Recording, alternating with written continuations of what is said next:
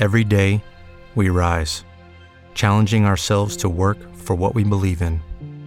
At U.S. Border Patrol, protecting our borders is more than a job, it's a calling. Agents answer the call, working together to keep our country and communities safe. If you are ready for a new mission, join U.S. Border Patrol and go beyond. Learn more at cbp.gov/careers.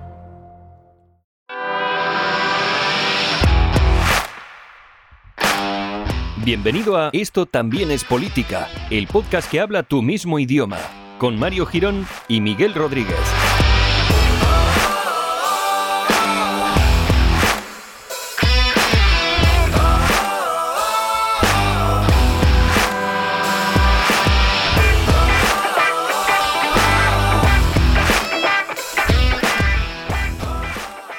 Amigues, bienvenidos al episodio número 116 de Esto también es política, el podcast que habla de política, como bien dice en su propio nombre, porque a nosotros nos gusta una cosa ante todo y eso es la coherencia, ser unas personas coherentes con nuestro entorno, con lo que hablamos, con lo que compartimos, en general con lo que vivimos y lo que transmitimos al, al espacio. Y al, siempre hablo del espacio, ciberespacio y cosas de, de, de fuera del planeta Tierra, ¿no?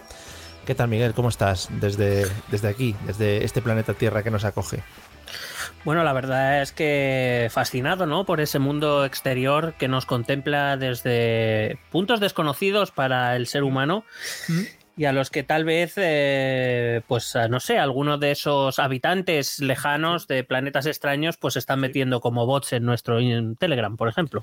Por ejemplo, por ejemplo. Estamos llamando bots y resulta que son marcianos, lo mismo. Los bots niatos, ¿no? Que se están metiendo claro. ya Sí, eh, o mucha gente también que nos escucha con nombres rollo Helen Smith y Michael mm. Johnson, ¿no? Que son gente muy de aquí de Soria.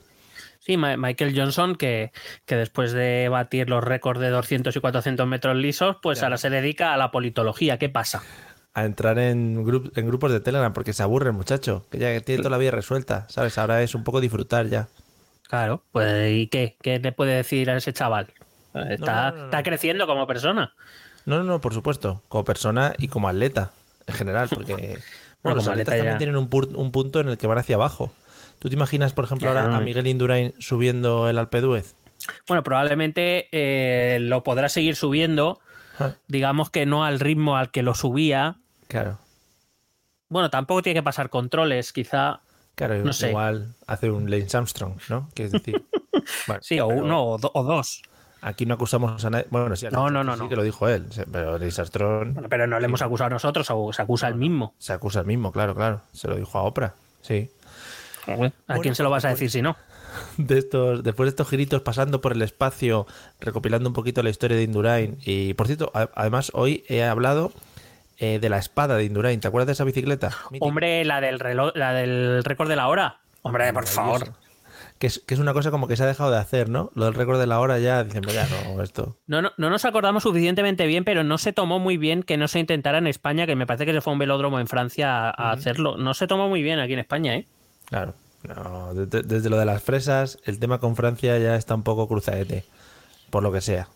Bueno. Por lo que sea. También con Rafa Nadal y Roland Garros, esas cosas que son, son muchas cositas. Claro. Por ejemplo, Euro Disney, que también lo pusieron allí. Cabrones. Bueno, en fin. Eh, eh, bueno, creo que esto es una introducción maravillosa y creo que muy acorde y, y, y, bueno, hila perfectamente con el tema de lo que vamos a hablar en el episodio 116. Permíteme, per, permíteme que hemos recibido un tuit de una persona valiente, no recuerdo el nombre, no lo voy a mirar ahora mismo, pero es una persona valiente que ha dicho lo que pensamos muchos, incluidos algunos de los que hacemos este programa, si no los dos, sí. que es que no sabe qué le interesa más, si el tema político o el off topic. Sí, sí, sí. Te lo voy a decir yo un segundo porque es una persona. Quitémonos las máscaras. Quitémonos sí, sí, las ya. máscaras. Creo que, creo que por fin el, el off topic, el off topic, el off topic, el Oktoberfest está cogiendo ya su posición.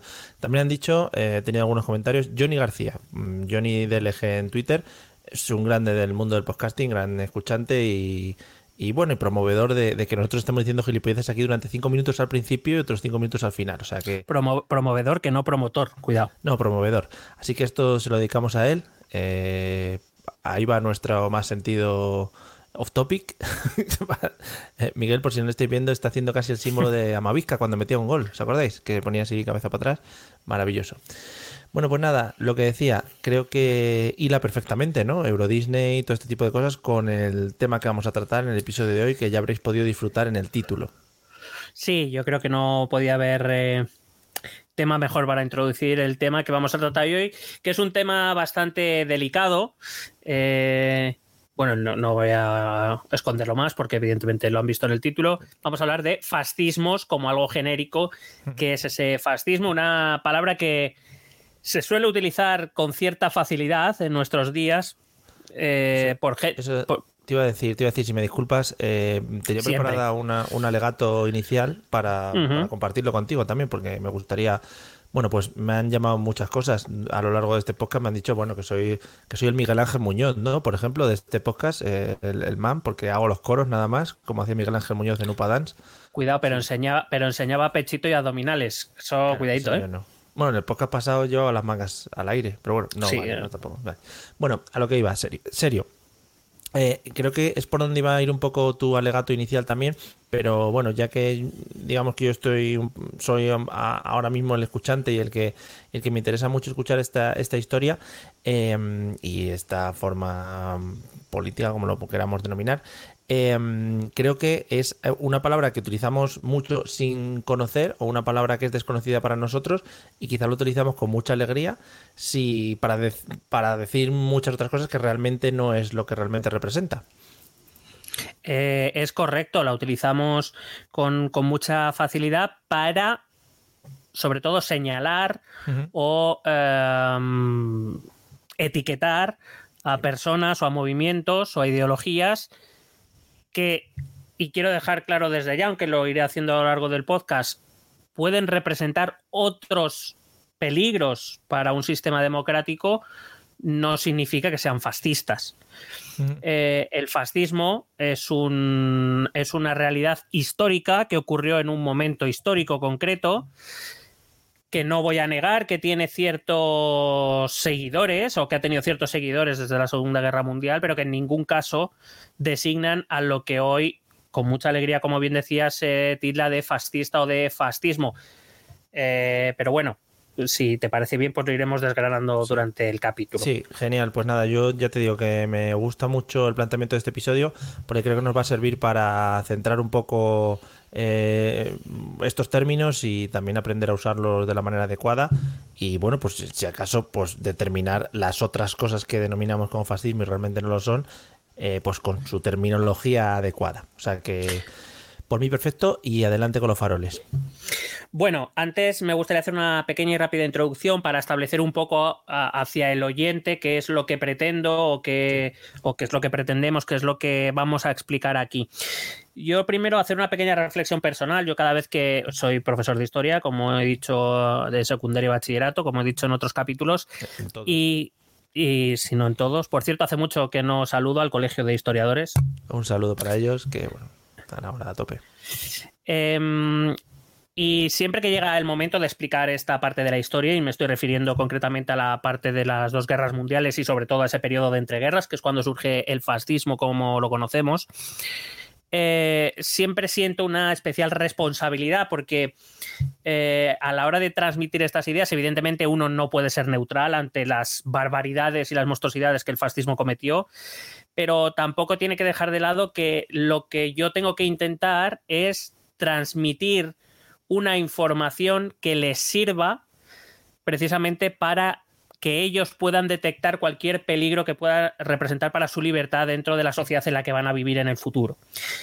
Eh, evidentemente, quiero dejar claro que lo que vamos a hacer aquí es explicar y tratar de comprender como un fenómeno humano histórico que ocurrió, por desgracia, pero ocurrió, y que lo que voy a intentar aquí es que comprendamos y que eso en ningún caso significa ni validar ni respaldar ningún tipo de argumentario, como espero que la gente inteligente entienda, pero por si acaso voy a dejarlo claro desde ahora. Vale. Evidentemente el siglo XX tiene una, influencia clara y más que obvia en nuestros días y el fascismo es como uno de esos fantasmas que nunca ha terminado de irse en realidad, pese a que fue derrotado en la Segunda Guerra Mundial. pero que eh, quizás se convirtió en uno de los mayores símbolos de la degradación humana que pervive más en el imaginario colectivo que en la realidad, hay que decirlo. Hasta el punto de que hoy en día, como hemos dicho al, empezar, vemos fascismo en todas partes. De hecho, vemos fascismo en la izquierda, en la derecha, en el centro, en el vecino, en la familia eh, eh, y, en, y en Twitter también lo vemos. Puede ser también uno de estos adjetivos que ya se ha cogido como, bueno, pues eso es lo que comentamos, medio insulto, medio etiquetar a alguien y que va a ser complicado, o, a ver, nosotros aquí intentaremos desgranarlo, pero que es complicado que la gente lo suelte como una, como una agresión verbal hacia otra persona. Sí, es una manera sobre todo de indicar o de etiquetar a una persona una idea como algo peligroso, como algo eh, casi violento, agresivo. Y si bien es cierto que las ideas pueden ser violentas y agresivas y las personas también, eso no significa que sean fascistas. Estoy hablando siempre desde un punto de vista eh, historiográfico, es decir, desde el punto de vista de, la, historia. No estoy hablando de lo que luego cada uno se considere que, si alguien de izquierda se quiere considerar fascista, pues libre de hacerlo. No tiene mucho sentido, pero haya cada uno. Eh, una de las preguntas que cuando explico este tema más me hacen mis alumnos es sobre todo si existe el fascismo hoy en día.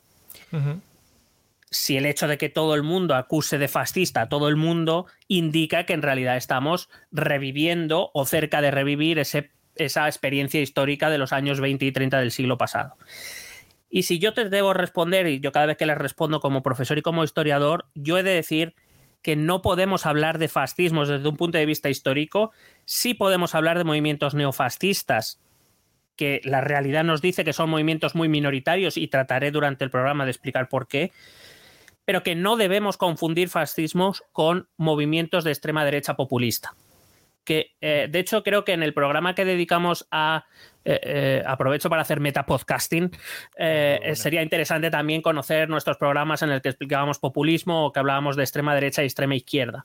Y ya en ese capítulo 92 creo que es por memoria pero puede ser que me equivoque em, decíamos que se puede ser de extrema derecha y no fascista.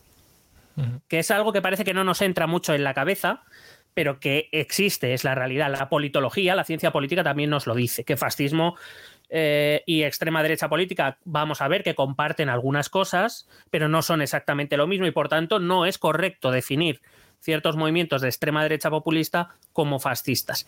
Repito, eso no quiere decir que la extrema derecha populista no, eh, no conlleve otros riesgos para nuestro sistema democrático conlleva sus riesgos, como todos los movimientos extremistas, pero no es fascismo.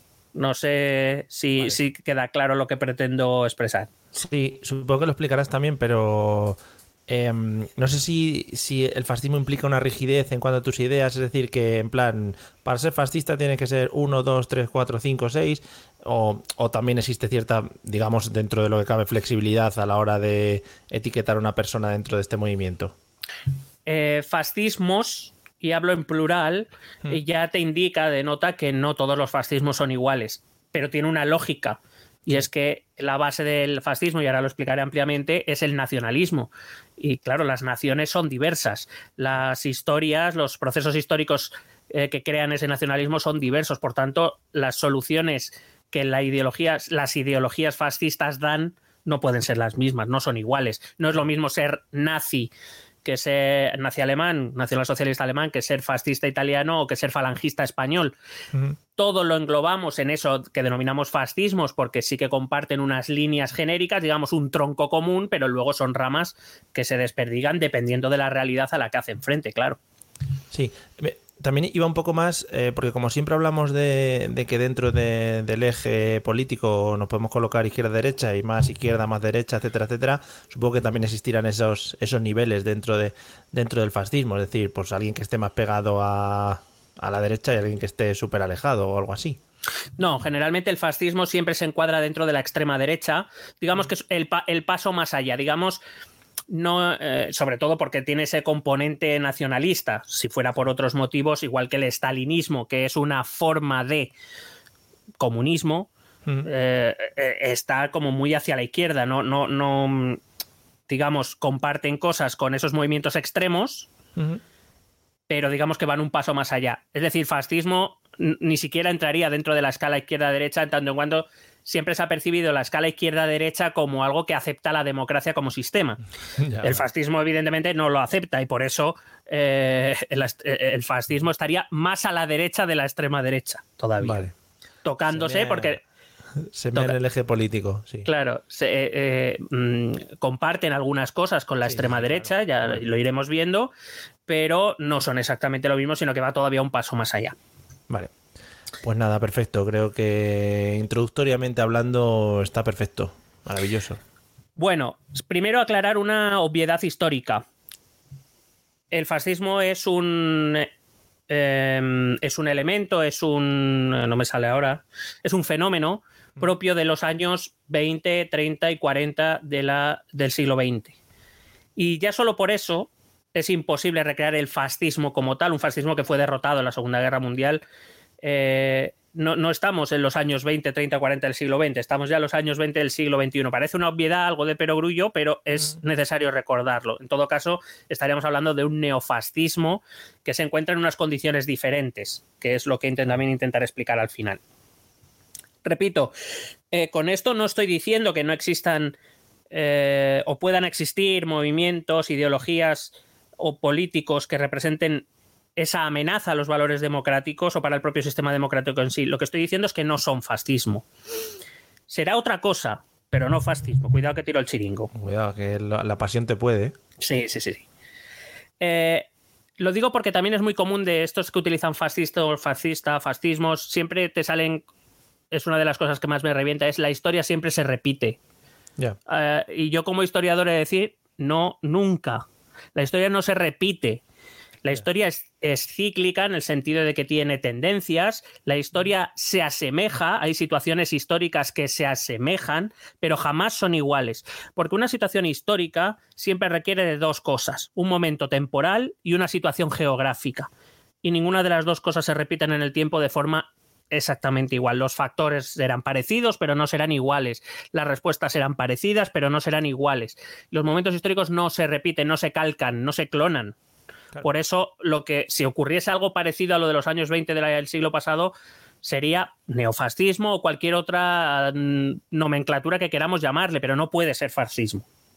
Claro. Al final supongo que influirá cosas como pues eso, el desarrollo de la tecnología, el contexto en el que vivimos, la riqueza de las personas, pues todo en general. Claro. Vale, pues si ya está, yo lo entiendo, amigo. O la, o la, propia tecnología, por ejemplo. Eso, sí, sí. Eh, y, también quería hacer un pequeño alegato en favor de mi materia o de, la, carrera que yo estudié. Y es que eh, precisamente la experiencia o el estudio de la experiencia histórica nos tiene que servir para detectar, para ser capaces de detectar los cambios que hemos de realizar para que experiencias parecidas no sucedan. Olvidar la historia, decía una famosa frase, que eh, aquellos que olvidan la historia están condenados a repetirla. Bueno, repetirla exactamente no, como acabo de decir, pero sí que va un poco en la idea de eh, olvidamos las señales que el pasado nos ofrece y que hemos decidido ignorar para llegar pues, a, puntos semejantes. Em, si olvidásemos lo que es exactamente el fascismo, no seríamos capaces de, si llamamos a todos fascismo, al final fascismo pierde sentido, la palabra en sí no define nada, todo es fascismo. Si olvidamos exactamente lo que es fascismo, no tendremos herramientas para identificar posibles ideas que, que, vengan a, sustituirlas o a, o, a, combatirlas. Y conocer, saber, aprender, estudiar estas experiencias históricas, desde mi punto de vista, y evidentemente muy corporativista, eh, son labores que todo ciudadano debería realizar si de verdad quiere hacerse cargo de la democracia, que quiero recordar que es un sistema político en el que nos gustaría participar más, pero hacer lo mínimo posible. No, oiga, es que para cuidar el sistema democrático todos nos tendremos que implicar y precisamente una de las cosas que tenemos que hacer es detectar esas señales que ponen en peligro la democracia. Claro, sí, sí. Que tú también eres de tu utopía historiadora sí, en la que eso es verdad. claro, pues eso es verdad. Que la gente va a leer allí. Eh, y decía que quería hacer un poco esa, esa reivindicación de mi asignatura en tanto en cuanto todavía hay mucha gente que cree que estudiar historia y se lo dice a sus propios hijos, por ejemplo, cosas que yo he oído, eh, que no me estoy inventando, pues es un poco aprender historia es empollárselo de memoria, es aprenderse muchos nombres y fechas, es estudiar la vida de gente muerta, o es recordar las grandes glorias pasadas, o como me han llegado también a decir, no, la historia está muy bien para adquirir cultura general. Oiga, no, esto no es el trivial. Vamos a ver. Esto es una visión muy decimonónica de la historia que es verdad que no hemos conseguido abandonar, que he de decir que mucha parte de culpa la, han tenido o la hemos tenido muchos docentes o muchos profesores, que no hemos conseguido arrancar esa visión ni darle la importancia que, debe tener nuestro, nuestra materia, que hemos hecho que los chavales se aprendan temarios de memoria, lleguen al examen, lo vomiten y mañana ya ni me acuerdo, no he entendido nada y me da igual porque lo que me importa es aprobar.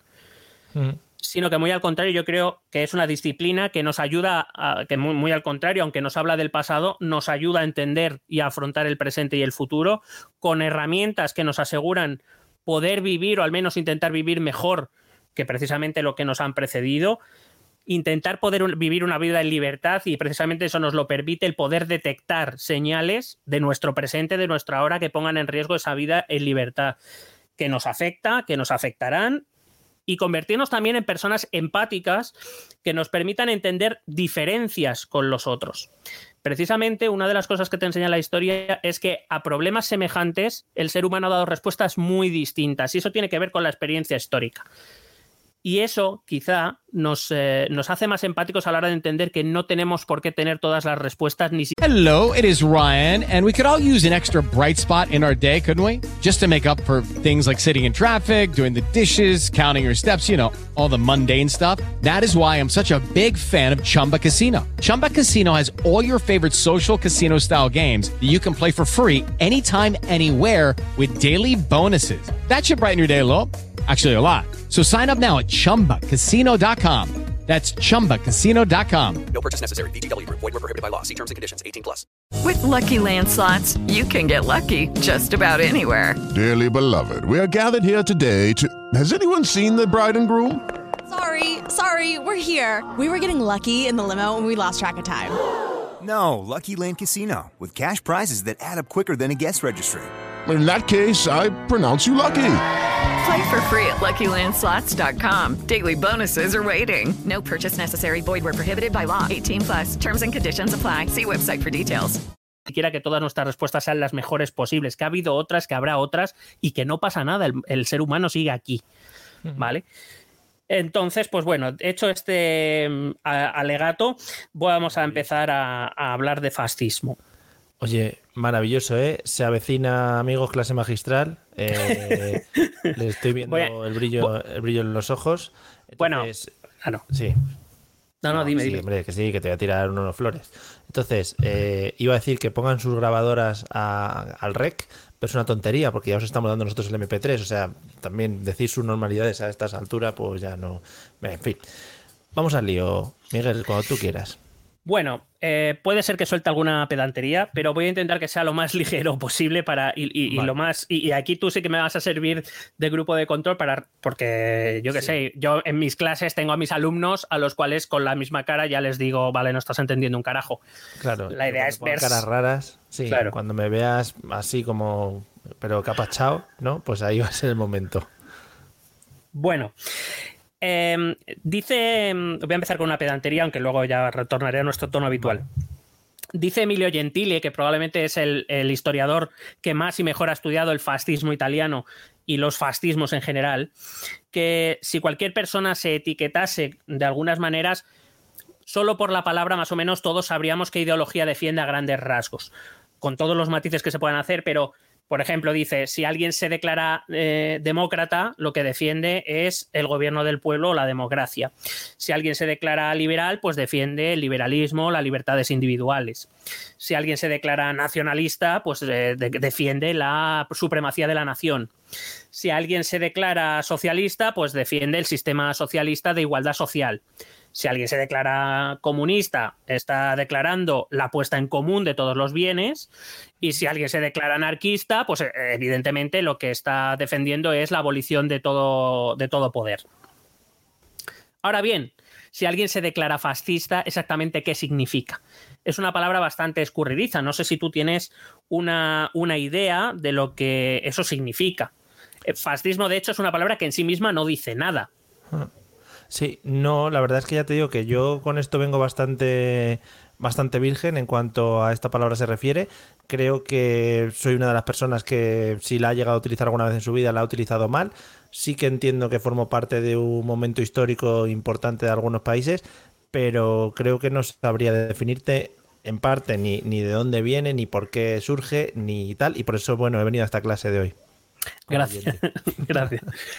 Eh, fascista es un término que, haciendo un paralelismo con San Agustín, San Agustín decía, eh, si nadie me lo pregunta, yo sé perfectamente lo que es el tiempo, pero si alguien me pide que se lo explique, no sabría hacerlo.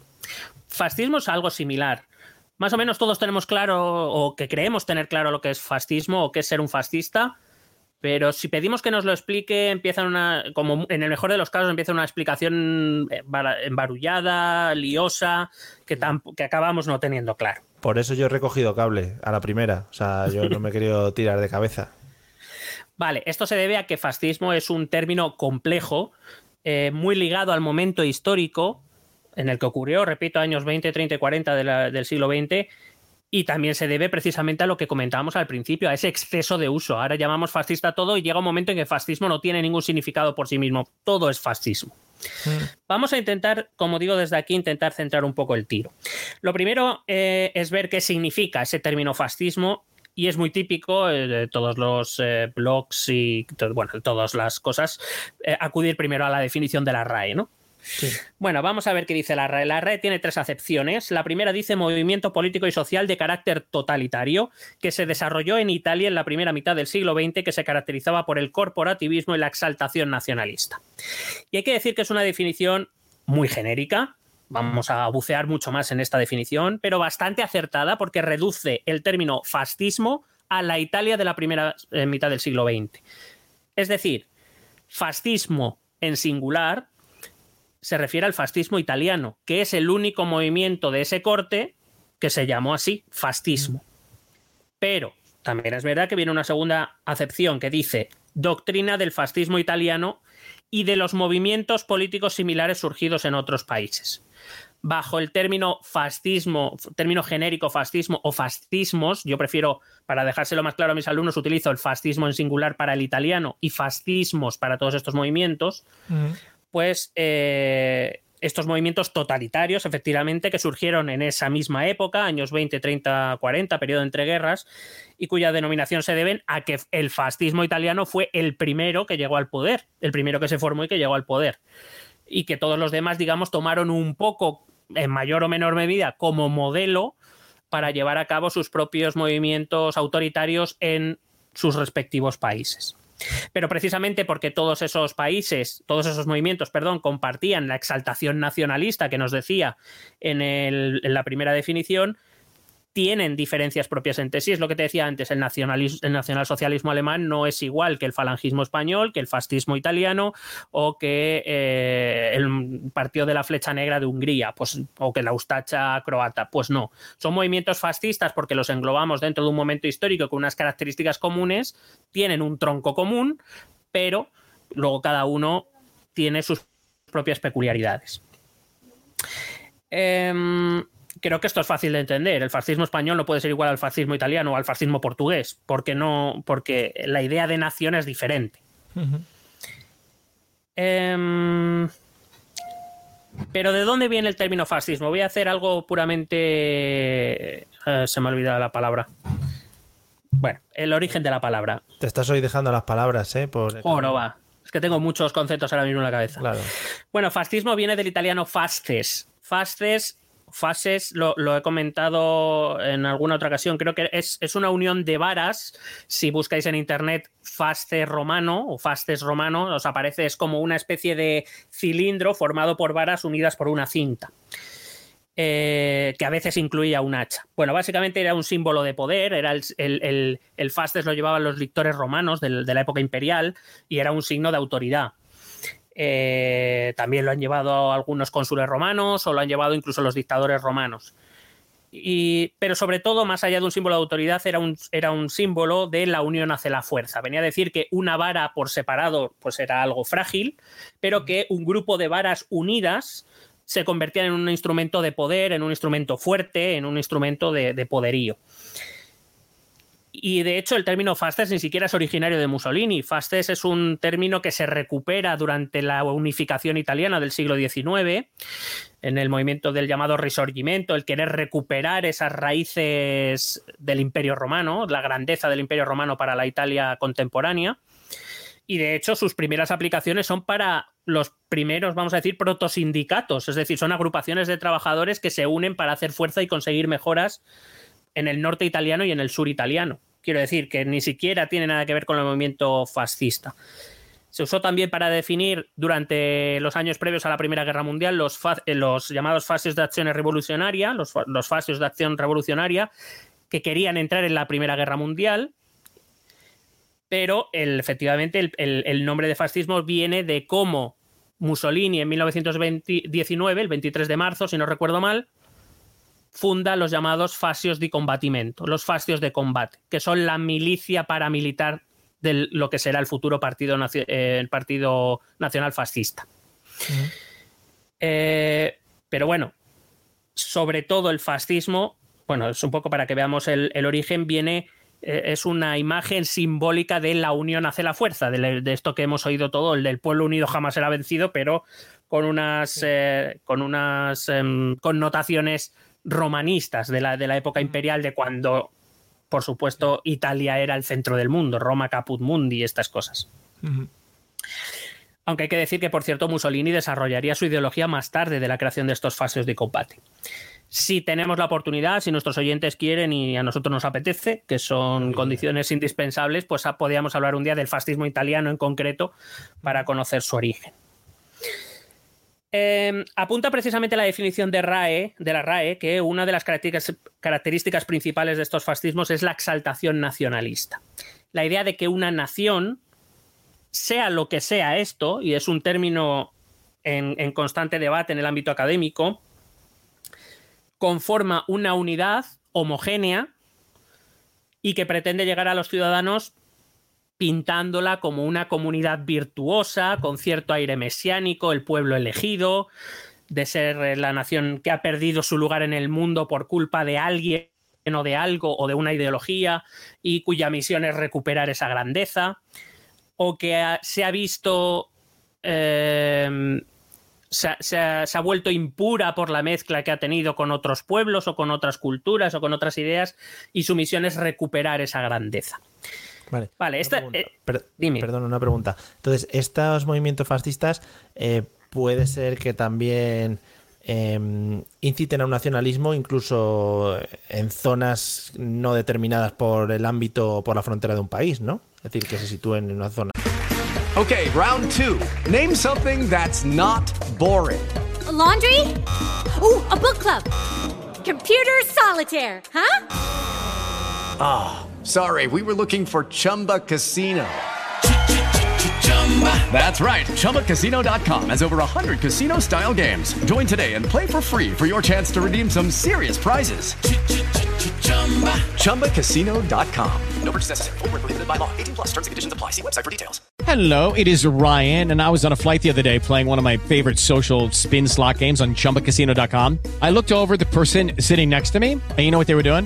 They were also playing Chumba Casino. Coincidence? I think not. Everybody's loving having fun with it. Chumba Casino is home to hundreds of casino style games that you can play for free anytime, anywhere, even at 30,000 feet. So sign up now at chumbacasino.com to claim your free welcome bonus. That's chumbacasino.com and live the Chumba life. No purchase necessary. DTW, void, were prohibited by law. See terms and conditions 18 plus. Ah, específica. Evidentemente, el territorio es una parte fundamental del nacionalismo, pero nacional será todo aquel que comparta las características de esa nación virtuosa. Y precisamente los fascismos, ahora lo veremos, los fascismos sí que se diferenciarán del nacionalismo, porque nacionalismo no significa fascismo. Eh, ¿El fascismo es nacionalista? Sí. ¿Todos los nacionalismos son fascistas? No. Son cosas diferentes. Precisamente el fascismo lo que va a hacer, bueno, eso te lo explicaré un poco más adelante, pero precisamente lo que va a hacer es, allí donde hay nacionales, la nación tiene derecho a expandirse, cosa que ahora ya los nacionalismos no defienden. Ya. Vale. Em, bueno, pues eso, eh, esa es la idea originaria de nacionalismo, es una ideología que nace eh, a finales del 18, principios del 19 como tal, no es originaria del fascismo. Eh, generada principalmente a raíz de las guerras napoleónicas, cuando Napoleón decide expandirse por toda Europa y quiere crear una única sociedad europea, bajo el liderazgo francés, por supuesto, bueno, bajo el liderazgo suyo concretamente. Eh, y, se hace expandir, aparece un sentimiento que será transformado en ideología de decir, oye, ha venido un tío que no es como yo a decirme lo que tengo que hacer. Decía otro historiador, un politólogo historiador, eh, que tiene una de las teorías más que a mí personalmente más me gustan sobre el nacionalismo, Benedict Anderson, que la nación es una comunidad imaginada. Es decir, es una, una construcción sociocultural no objetivable. Porque para mí lo que es una nación por ejemplo, si hablamos de la nación española, yo puedo tener una idea de cómo la nación española puede ser, pero probablemente no coincida con la tuya, no coincidirá 100%. De hecho, eh, bueno, es, una representación imaginada, decía, de, de lo que una nación debe ser y cómo debe organizarse, basada en vínculos geográfico-culturales, vínculos históricos, vínculos lingüísticos, pero que se supone que conforman una única unidad, esa homogeneidad de la que te hablaba antes. El nacionalismo es la ideología que pretende hacer realidad esa comunidad imaginada, es decir, eh, traerla a la realidad.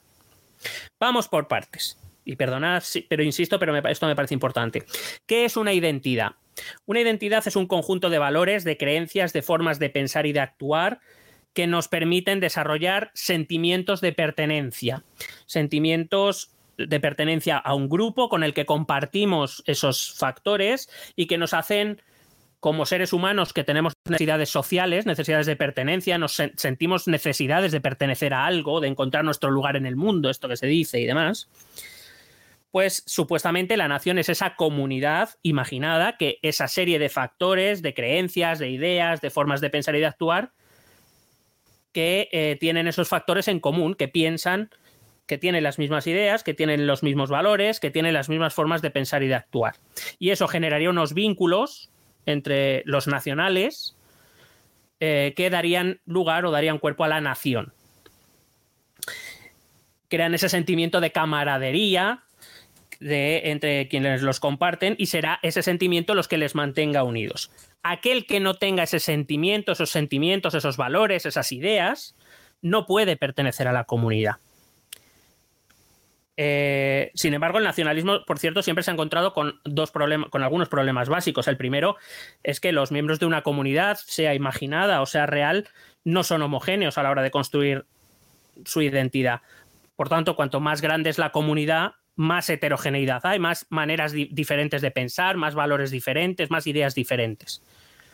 Teniendo en cuenta que el nacionalismo precisamente lo que busca es que todos tengamos los mismos valores, las mismas ideas, no puede permitir identidades alternativas, solo hay una identidad posible. Sí. Otra, otra cosa, no sé si lo comentarás luego, pero no sé si en este tipo de movimientos se fomenta, se fomenta un poco lo que hemos hablado en otras ocasiones del populismo para atraerte hacia mi movimiento, o es en plan, eres de los míos o no eres de los míos. Eh, inevitablemente, los movimientos fascistas utilizan el populismo son populistas por naturaleza, porque su pretensión es llegar a todas, a cuantas más personas mejor. Y a través del populismo convencerles de que esos valores, ideas, sentimientos están en ellos, aunque ellos no lo sepan. Es convencerles de que sí, que sí, que esto es así. Y aquel que no acepte estas ideas o valores automáticamente queda fuera de la comunidad, porque también tiene que ser ejemplar. Es decir, no podemos permitir, bueno, a ti te lo aceptamos, ¿no? Porque entonces la comunidad se vuelve, la nación se vuelve débil. Vale. Em, el nacionalismo en general y los fascismos en particular no pueden aceptar otras identidades. Porque si no, si tienes más de una identidad, más de una identidad, me refiero, si tienes una identidad nacional y luego aparte otras identidades, a lo mejor llega el momento en que tú prefieres tomar partido por otra identidad que no es la nacional. Y eso se vuelve débil. Claro. Y eso es un problema que, por ejemplo, los nacionalismos actuales, bueno, el nacionalismo nunca ha resuelto y en nuestras sociedades globalizadas, conectadas con el mundo, pues es un problema para ellos. ¿Por qué? Porque un individuo en nuestra época, y dime si no es así, pero en tu experiencia personal, pero Eh, eh, recordar que el nacionalismo es una experiencia contemporánea, pero en nuestros días no generamos para nosotros mismos una única identidad. Claro. Creamos diferentes lazos sentimentales, pertenecemos a varios grupos con los que compartimos unos rasgos sí y otros no, otros rasgos con otro grupo, y por tanto eso significa que genera varias identidades y que dependiendo del, del ámbito en el que nos estamos moviendo, optaremos por una u otra identidad. Sí. Eso en el nacionalismo no es posible. Vale. Voy a hacerte un pequeño impasse aquí para que me resuelvas una duda que me está surgiendo ahora. Eh, es más una duda genérica ya, mm, orientado a este tema, pero yo creo que también se puede extrapolar a muchos otros. Eh, todas estas ideologías y todo este estudio que se, que se ha hecho, ¿es una cosa que realmente, digamos, que se hace, eh, que hace alguien para implantarlo? Es decir, em, llega un tío y dice, hola, voy a implantar el fascismo, eh, va a tener estas cosas, he hecho un estudio previo, creo que hay que hacer esto, esto y esto, o se hace a posteriori, una vez han sucedido ciertos hechos, se ha visto que, bueno, pues eh, pasaron estas cosas y al final se llegó a estas conclusiones, o no sé si sabes a lo que me refiero. Sí, bueno, creo que te he entendido. Eh, depende, la respuesta es depende. Depende por ejemplo, en el, en el, caso del fascismo te he dicho que los fascios de combatimiento que crea Mussolini en el 19, que, que, habla abiertamente de un Estado fascista, pero el concepto que tiene el de Estado fascista no se parece mucho a lo que va a desarrollar después. Claro. Eh, digamos que Mussolini fue adaptando su ideología al momento y a las circunstancias. Uh -huh. vale. eh, de hecho, si vemos los, las primeras eh, bueno, es que Mussolini, por ejemplo, viene del socialismo. Era uno de los líderes de las juventudes socialistas italianas y acabó siendo fascista de derechas, quiero decir. Lo que sea, sí. Eh, eh, pero, por ejemplo, Hitler desde el principio se sabía lo que quería y no se escondió. O sea, si, lees, si leemos el Mein Kampf, es que te lo deja bien clarito. Que, mm. le, que la democracia liberal hay que eliminarla, que hay que eliminar a todo enemigo de la nación, etcétera, etcétera. O sea, que no, no. Entonces, habría que ir a las experiencias concretas para averiguar si ese fascismo, ese estado fascista, se quiere implantar desde el principio o va, digamos, eh, a, la, luz de los acontecimientos. Aquí, por ejemplo, confundimos mucho el franquismo con el fascismo. Si aquí tuvimos una dictadura fascista, pero no fue la de Franco, fue la de Primo de Rivera, que fue anterior porque él admiraba muchísimo a Mussolini. Admiraba muchísimo. Franco, de hecho, subyugó a la Falange, que era el movimiento fascista español. Franco creó su propio movimiento fascista, al que llamamos franquismo, pero no es, me refiero, no, no seguía las directrices de Mussolini como tal. Yeah. Y creó un movimiento propio.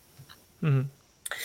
Entonces, eso, tendríamos que ir a las. No sé si te he contestado a lo que me has preguntado. Sí, sí, sí. Pues al final todo depende un poquito de lo de siempre, de cada uno, de lo que pasó en su contexto, de la historia y de dónde estaban. Bueno, eh, te decía que antes con las, con las guerras napoleónicas va a surgir este movimiento nacionalista. Eh, Napoleón quería crear una comunidad europea común bajo dominio suyo y bueno él decía francés pero era suyo y bajo los digamos la eh, Napoleón tuvo claro una, una cosa Napoleón eh, por supuesto fue una, una, mente preclara muy inteligente con todos los errores que, y cosas malas que tuvo ya lo decíamos con, en la entrevista con Juan Soto Ibars cuando hacíamos referencia a Goebbels, ¿no? Ser muy inteligente, pero puedes dedicar esa inteligencia al mal. Ocurre. Eh, Napoleón se dio cuenta de una cosa y era que si él quería mantener un imperio europeo bajo su dominio, la única manera de conseguirlo era hacer precisamente homogéneas a los diferentes pueblos europeos y eh, él tuvo claro que el, el, vehículo para conseguir eso eran las ideas ilustradas, era implantar las ideas ilustradas propias del 18 y de la Francia revolucionaria en toda Europa. La idea de la razón sobre el sentimiento, etc. Y de esa manera se crearía una sociedad europea que compartiría valores y eso le permitiría crear ese imperio bajo su dominio eh, sin tener demasiados problemas al respecto. Pero como te dijo, como te dije antes, esto crea una reacción contraria en esas comunidades eh, en las cuales alguien ajeno y extraño, un gabacho con sombrero raro que se mete la mano en el pecho todo el rato, eh, pequeñito, a quien nadie había llamado, eh, pues les viene a abandonar, les viene a decir que tienen que abandonar. Hello, it is Ryan, and we could all use an extra bright spot in our day, couldn't we? Just to make up for things like sitting in traffic, doing the dishes, counting your steps, you know, all the mundane stuff. That is why I'm such a big fan of Chumba Casino. Chumba Casino has all your favorite social casino style games that you can play for free anytime, anywhere with daily bonuses. That should brighten your day a. Actually, a lot. So sign up now at chumbacasino.com. That's chumbacasino.com. No purchase necessary. VGW Group. Void were prohibited by law. See terms and conditions. 18 plus. With Lucky Land slots, you can get lucky just about anywhere. Dearly beloved, we are gathered here today to. Has anyone seen the bride and groom? Sorry, sorry, we're here. We were getting lucky in the limo and we lost track of time. No, Lucky Land Casino, with cash prizes that add up quicker than a guest registry. In that case, I pronounce you lucky. Play for free at LuckyLandSlots.com. Daily bonuses are waiting. No purchase necessary. Void were prohibited by law. 18 plus. Terms and conditions apply. See website for details. A sus tradiciones ancestrales y eh, su modo de vida y adoptar el que estas personas, que por cierto normalmente lo han traído con las armas, ah, eh, pues tienen que adoptar este nuevo modo de vida, esta nueva forma de pensar. No sé, no sé si en España se produjo también una reacción algo parecida, pero nos pudo llevar por otros caminos totalmente diferentes. Rechazo a la invasión francesa o... Bueno, el, el nacionalismo español siempre alude a la guerra, bueno, alude a muchas cosas, la mayoría de ellas sin sentido, también te lo digo, pero precisamente una de las que alude es a esa guerra de la independencia, como el espíritu español patriótico se levantó contra el invasor francés que venían a decirnos que nuestro modo de vida no era el correcto y que debíamos adaptar ah, las, la- lo que pues eso, lo que nos trajo, los que nos, lo que nos ofrecía Napoleón eh, después de secuestrar a nuestros reyes y estas cosas. Evidentemente la forma de contarlo es mucho más gloriosa por parte de los nacionalismos, pero eh, sí, eh, la, la la guerra de la independencia es un hecho nacionalista hasta cierto punto que por supuesto han explotado todos los partidos e ideologías nacionalistas de este país y lo seguirán haciendo, claro. Mira, el rey emérito está deseando que le secuestren y por lo que sea, pues no, y que se le lleven de aquí y por lo que Mira, mira que se pone a tiro, ¿eh? pero nada. sea. Nada, nada. Bueno, eh, ¿cómo surge ese nacionalismo? Esto me parece importante explicarlo. Eh, el nacionalismo surge con lo que yo llamo, y supongo que muchos historiadores, supongo que lo habré sacado de leer a muchos historiadores, mediante la creación de una identidad negativa. Es decir, en el siglo XIX yo no sé muy bien qué soy. Yo soy español, pero tampoco sabría definirlo muy bien. Lo que sé que no soy es como esos gabachos que vienen a violar a nuestras mujeres, a pegarnos tiros y a matarnos. ¿Vale? Es decir, mi reacción nacionalista es yo no soy eso. Era la única manera en ese momento de explicar qué era ser nacionalista. Nacionalista es que no soy estos que han venido a invadirme. Y eso ocurrió en toda Europa porque Napoleón quiso invadir toda Europa y de hecho invadió buena parte de Europa. Buena parte. Venga, hasta luego. Bueno, el, el éxito de las grandes potencias absolutistas, Napoleón acabó derrotado frente a las grandes potencias absolutistas, no acalló en, nin- en ningún caso ese pensamiento en muchas de esas comunidades que, por ejemplo, dejaron de ser gobernadas desde París, pero fueron gobernadas por, por ejemplo, vamos a hablar de Bohe- lo que hoy sería República Checa, la Bohemia, pues pasó de ser gobernada desde París a ser gobernada desde Viena, porque era parte del imperio austrohúngaro.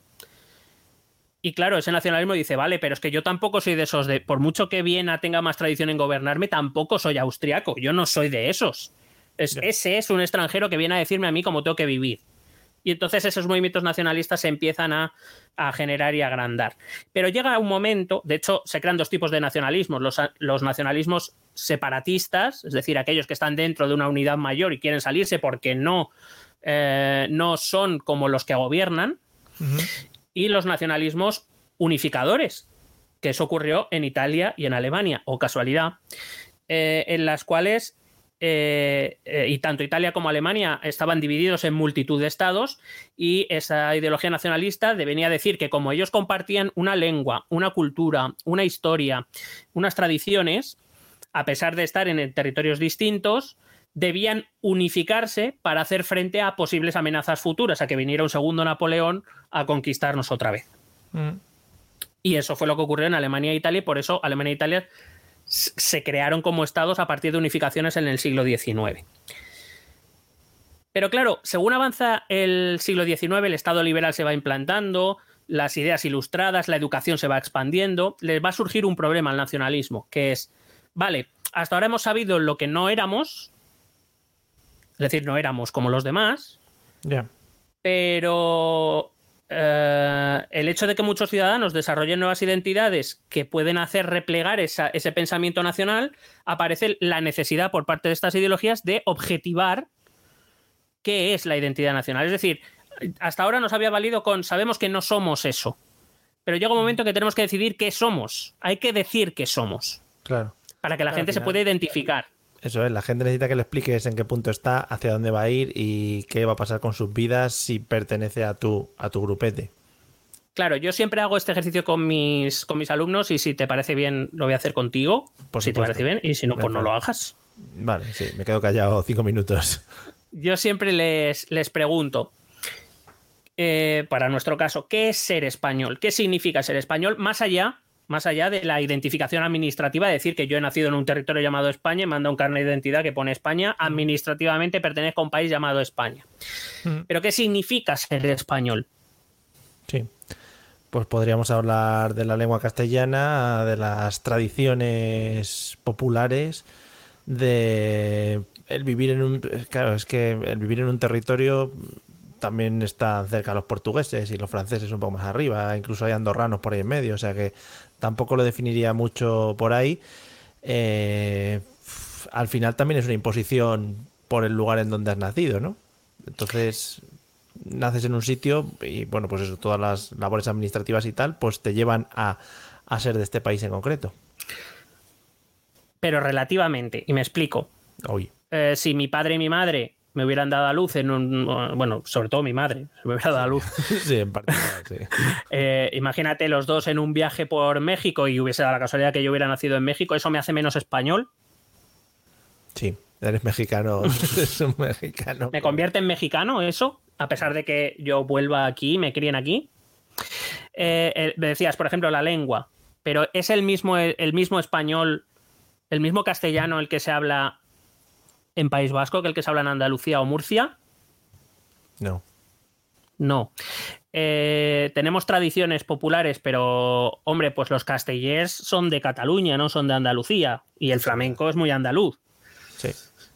Ah, las- la gastronomía, por ejemplo, que es un símbolo de la cultura, mm, pues evidentemente te vas al norte y ves cocidos y vas al sur y ves gazpachos, que no son muy parecidos ni siquiera. Es decir, ¿hasta qué punto se puede objetivar eh, las características que un nacional debe tener para ser considerado un español o un buen español? ¿Qué debo sentir? Eh, ¿Me tienen que gustar los toros? Esto creo que hemos hecho, lo hemos preguntado varias veces. ¿Me tienen que gustar los toros? ¿Me tiene que gustar el flamenco? Si no, no soy español. Supongo que ahora ya no, pero antiguamente, y, y no sé si los fascismos también se basan en esto, eh, temas de color de piel, color de pelo, forma de cara, ojos, etcétera, etcétera, también delimitaban un poquito quién pertenecía a estos grupos y quién no. Evidentemente, el fascismo, los fascismos suelen tener mucha más carga racial que lo que tienen los nacionalismos en, general y sobre todo en nuestros días. Ahora es muy, muy difícil que un nacionalismo diga, no, si tú eres negro no puedes ser vasco. Está feo, sí. Porque mira Iñaki Williams, Sí, qué sí, máquina. Está levantando el Atleti. Claro, pero entonces, ¿qué es lo que hace a un buen vasco, a un buen catalán, a un buen español, a un buen francés, a un buen colombiano, a un buen estadounidense? ¿Tengo que sentir algo especial, concreto, cuando vea una bandera de España? Es que eso No. depende mucho. Porque puedes ser español y que hayas tenido algo relacionado con la bandera que te haya causado un trauma y pues eso, ya no te guste. Bueno, concretamente en España muchos se preguntan o ven con envidia a otros países cómo utilizan su bandera de forma orgullosa. Hay que decir que no somos el único país con problemas con su bandera, pero también te decir que tiene mucho que ver con nuestra experiencia histórica reciente, concretamente. La bandera, igual que otros símbolos culturales que son rechazados por una parte de la sociedad, es precisamente por la utilización que el régimen franquista hizo de estos símbolos. Símbolos que deberían ser de todos, pero que no todos los españoles sienten como suyos. Tendrá mayor racionalidad o menor racionalidad, eh, más razón o menos razón. Yo ahí no me meto. Lo que sí que es verdad es que símbolos que deberían ser de todos son reclamados por unos y no por otros. Con lo cual, pues muy símbolos de todos no son. Em, el fascismo va a ser el primer movimiento nacionalista que va a objetivar qué es ser nacional, la identidad nacional. Es el que va a decir, La pregunta que me has hecho no tiene respuesta.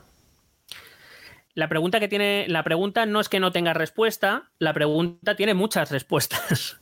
Está muy feo Eh, La pregunta que te he hecho es simplemente para ilustrar que el nacionalismo es un movimiento subjetivo, por mucho que se quiera objetivar. Para mí ser buen español no tiene que ver con lo que es ser buen español para Santiago Abascal probablemente. Mm, no, igual sí. Sin, que, sin que podamos coincidir en algunas cosas, que no lo puedo negar, porque no sé ni quiero saber.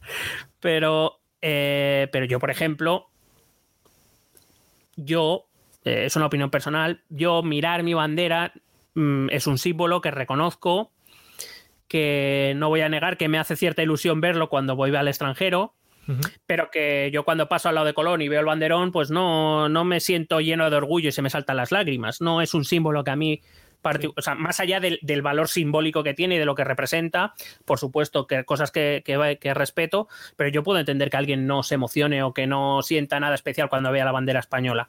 Igual que puedo entender que hay alguien que, bueno, se viene arribísima. Bueno, es que me refiero, esos elementos son muy subjetivos. A mí no me gustan los toros y no me considero menos español por ello. Em, a mí me parece que ser buen español, por, entre otras cosas, es pagar los impuestos que te tocan, por ejemplo. Fíjate, cómo juegas con nuestras mentes, también te digo, ¿eh? No, pues sí. Una cosa. eres el Anthony Blake de la política, podría decir. ¿eh?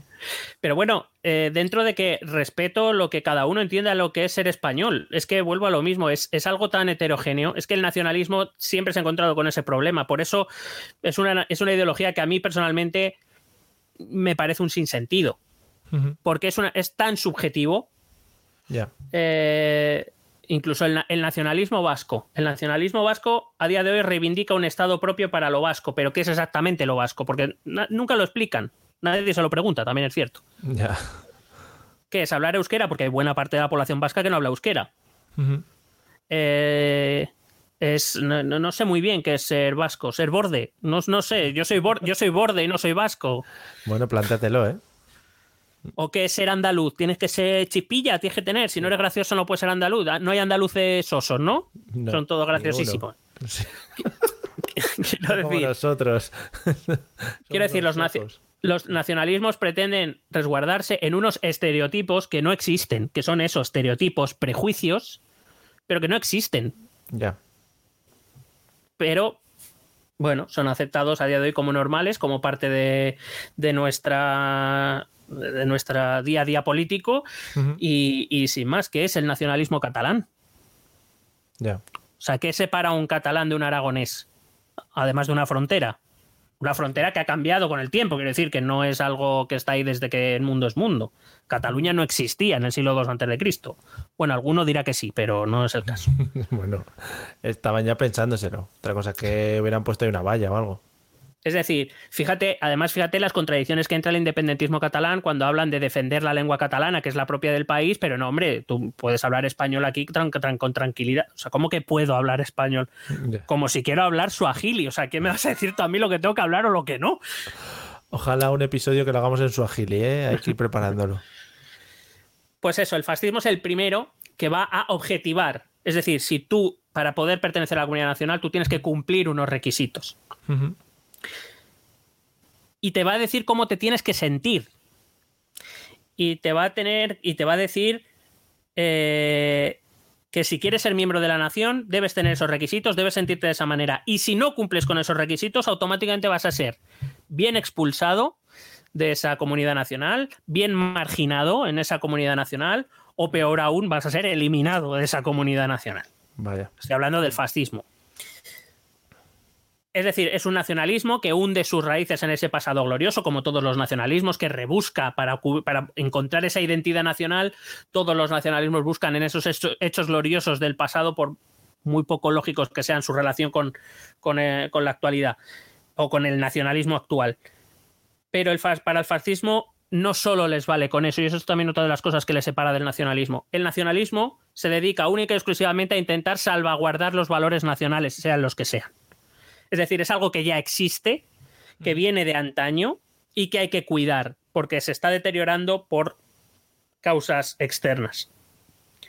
El fascismo no solo quiere recoger esas características grandiosas, sino que quiere crear una sociedad nueva. Es decir, el fascismo entiende que la sociedad, el fascismo del- del- de la década de los 20 entiende que la sociedad de su nación está, es tan decadente que casi es mejor terminar de destruirla y empezar una nueva. Una nueva basada en valores antiguos, pero una nueva. Sí. Supongo, antes de que se me vaya la idea de la cabeza, supongo que eh, al tener tantas subjetividades, bueno, que intentan plasmar en, en- en ciertos puntos que debes cumplir para estar o para formar parte de esta comunidad, la vara de medir eh, estos puntos también será muy subjetiva. Es decir, a la hora de decir tú estás dentro, tú sientes de esta manera o no, no tendrán un sentimentómetro, ¿no? A ver cómo estás sintiéndote. Bueno, evi- evidentemente no hay un sentimentómetro, ojalá lo, lo invente Ferreras. Eh, porque no, no, no, no hay una forma de medir cómo te sientes o no te sientes, pero sí hay una forma de saber cómo lo expresas. Y eso significa que cuando pase no sé quién tienes que saludar, Sí. que cuando alguien diga gloria al ejército tú respondas como debes, que te cuadres cuando pase el líder, Sí. que lleves una determinada vestimenta. Es decir, tus sentimientos se tienen que reflejar en tu actitud, en tus actos y en tus palabras.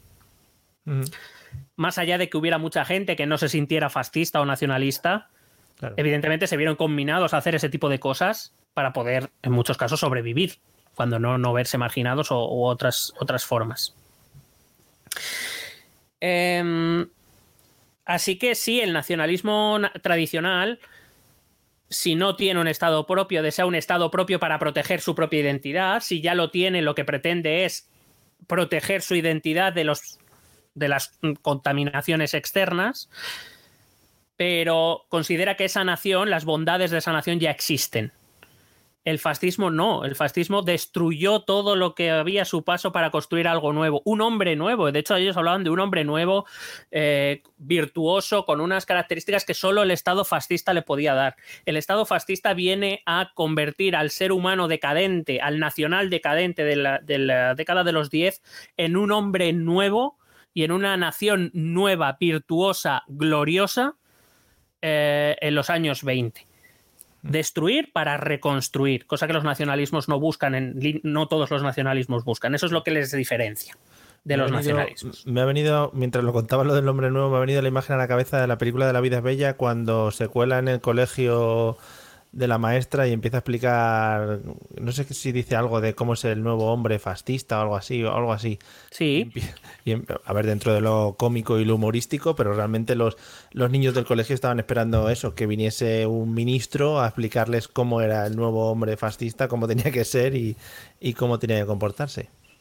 Y es que de hecho los movimientos fascistas desarrollaron eso. Esas son los, las características objetivables que los nacionalismos no son capaces de realizar en su mayor parte, pero que los fascismos van a decir, no, no, claro que te vamos a decir cómo es ese, ese nacional, cómo es ese hombre virtuoso en el que tú te vas a tener que convertir. Te voy a decir qué es lo que tienes que cumplir, cómo te debes sentir, repito, expresado en esas expresiones públicas de actos y de, y de palabras. Otra de las características que identifica, hasta aquí voy bien, me he explicado más o menos. Sí, me estoy interactuando un montón hoy y todo. Sí, sí, estás fete, muchas gracias. Sí, nada, hombre. Eh, otra de las características que identifica el fascismo histórico es su oposición a las otras dos ideologías imperantes en esa, en esa época histórica eh, y en el periodo de entreguerras, que eran el capitalismo barra liberalismo y el socialismo barra comunismo. Hay que decir que el primero, el liberalismo, era la forma política, las democracias liberales que se llevan implantando durante todo el siglo XIX en Europa y que tiene como economía el capitalismo, nacido de la revolución industrial, eh, que había vencido, que acabó venciendo en esa Primera Guerra Mundial. Por tanto, una, una victoria en, aquel, en aquella guerra era como decir que era la ideología y el sistema económico verdaderos, lo bueno, porque habían ganado la guerra. Em, y que esto es verdad que el- lo que pasa es que el, el capitalismo provocó el enriquecimiento de la burguesía, digamos esas clases altas de esas élites económicas, que con el antiguo régimen eran unos purrias, porque no tenían orígenes nobles, pero que a raíz de la revolución industrial y de su enriquecimiento van a promover las llamadas revoluciones liberales, de las cuales la- el máximo exponente será la, sobre todo la, la independencia norteamericana, pero sobre todo para Europa, la revolución francesa, donde te vienen a decir que hay un cambio de paradigma. Un cambio de paradigma que viene a decir que ya no es más importante el que nace en determinadas familias, que era lo que ocurría antes, el noble nacido en familia noble era más importante que un campesino nacido en familia campesina, pero también que un burgués nacido en familia burguesa, a pesar de que fueran ricos, no podían acceder al poder político porque no eran, no tenían mm, raíces guapas. Sí. Eh, este nuevo sistema viene a decir que el que se sitúa en lo alto de la escala social ahora es el rico. Que nuestra posición en la escala social va a depender de tu riqueza, no de tu nacimiento. Claro, en esa nueva escala, la burguesía pasa de ser un unos mindundis a ser top, Sí. porque son los ricos. Claro. Y crean el sistema, el Estado liberal, que propugna la libertad individual, la, em, la igualdad de derechos y todo este tipo de cosas para romper con el antiguo régimen, pero que evidentemente se convierte en un sistema en el cual la burguesía se convierte en la élite, que antes no era. Pero en este nuevo paradigma, con este capitalismo, los pobres, que siguen siendo la inmensa mayoría de la nación, del país, siguen siendo pobres. Claro. O son, o son todavía incluso más pobres. Eh, con lo cual, el capitalismo, la experiencia histórica del capitalismo había demostrado un- una cosa, que era capaz de crear mucha riqueza, pero que no la repartía, que no creaba un, un mundo más justo.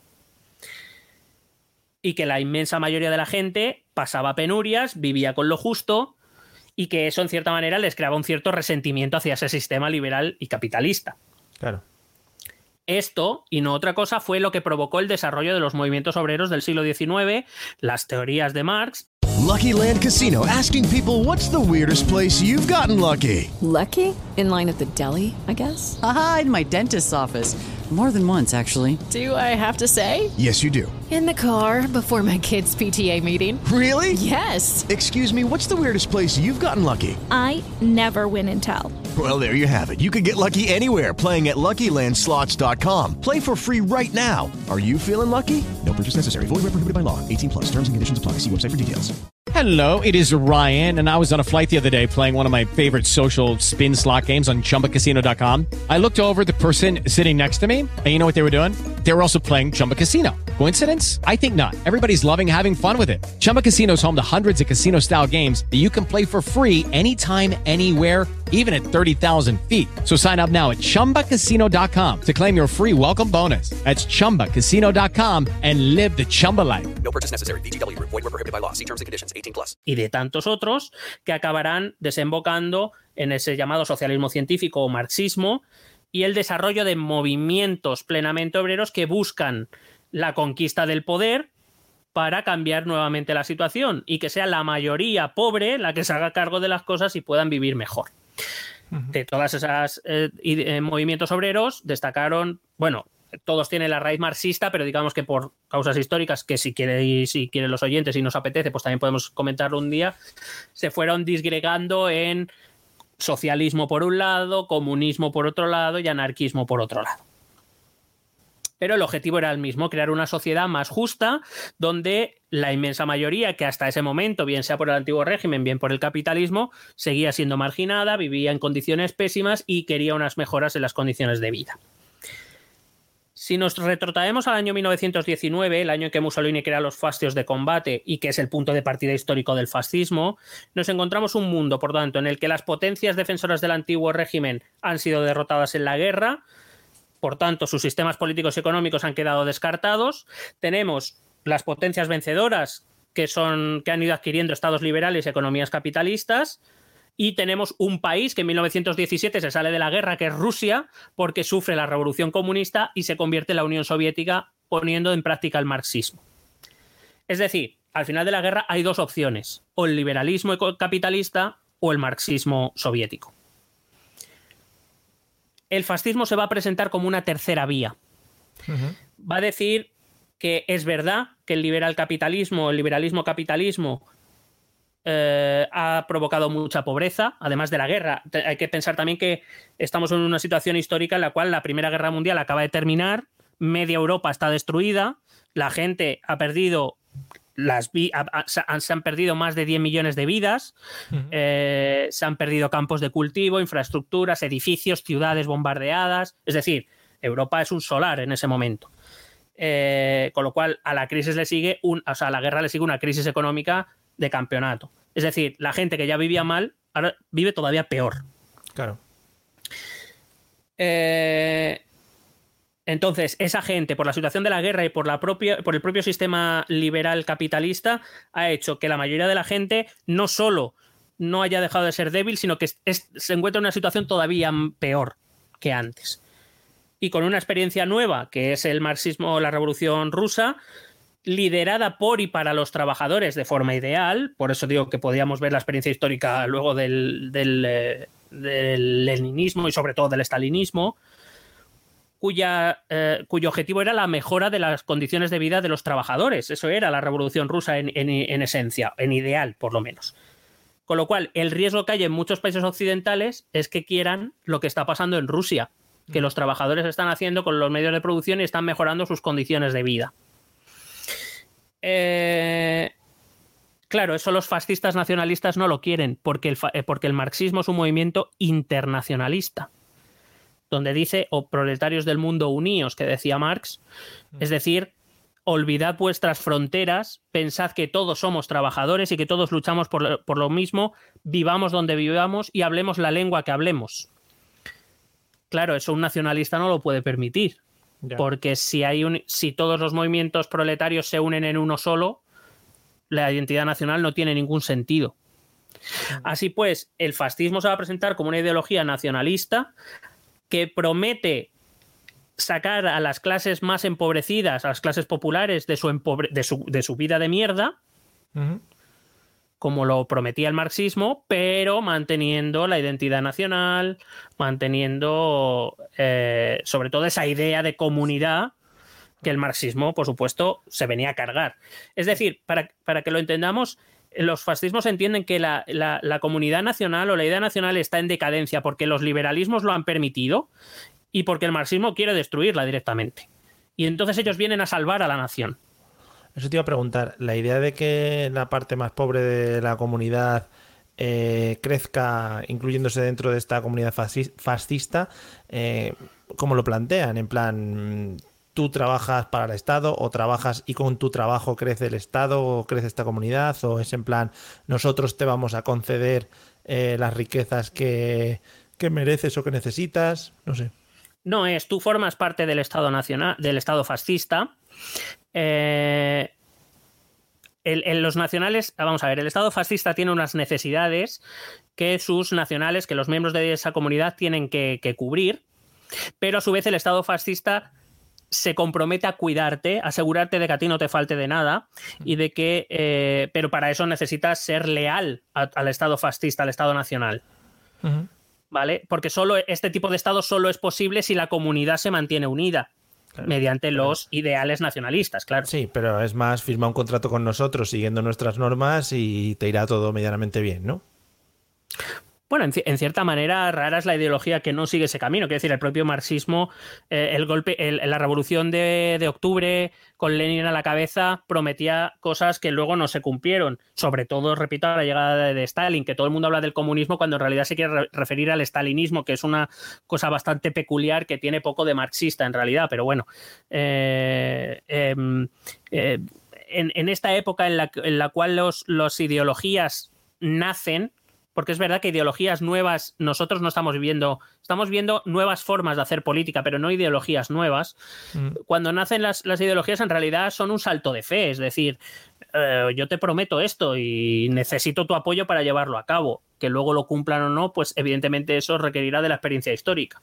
Eh, el fascismo en líneas generales tampoco consiguió grandes milagros, primero porque es verdad que tampoco tuvo demasiado tiempo, afortunadamente, y ya con, fíjate, con el poco tiempo, Hitler gobierna 12 años, quiero decir, aquí hemos tenido una dictadura de casi 40.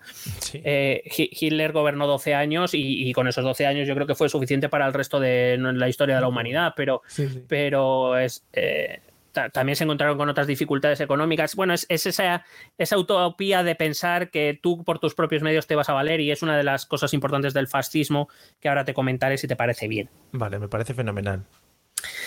En cualquier caso, para hacer la comparativa con el, con, el, mm, con la actualidad, yo diría que eh, es verdad que algunos movimientos de extrema derecha populista actual han revivido también el fantasma del comunismo para oponerse. Eh, también un término que se utiliza muy alegremente hoy, llamar comunista a la gente.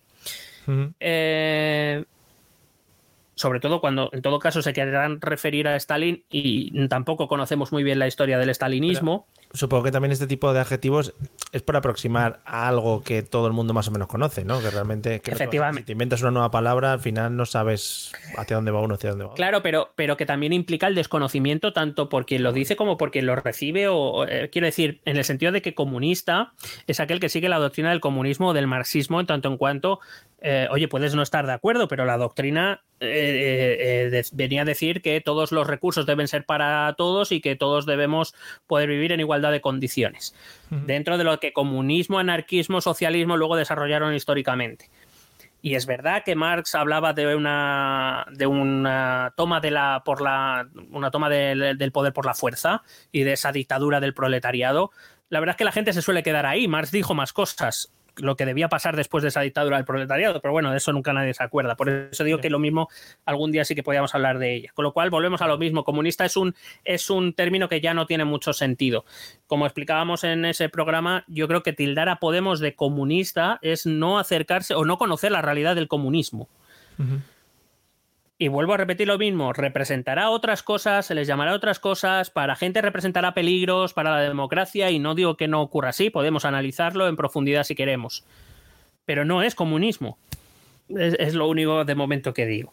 Entonces, eh, digo que es verdad que la extrema derecha actual ha revivido ese fantasma también del comunismo como ese enemigo a combatir, sobre todo queriendo hacer referencia a la experiencia del estalinismo, que fue evidentemente la Unión Soviética y toda la, toda la experiencia soviética tiene muchas sombras a las que acudir, pero que se alejan de la, de la realidad. Y en, y en, realidad lo que quieren decir es que estos comunistas vienen a suprimir la identidad nacional, quieren acabar con España. Yo esto, esto lo escucho constantemente de los partidos de la derecha.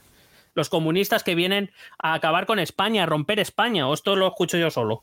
Sí, pero también es otra esa técnica se ha utilizado en Estados Unidos de manera habitual durante muchos años, ¿no?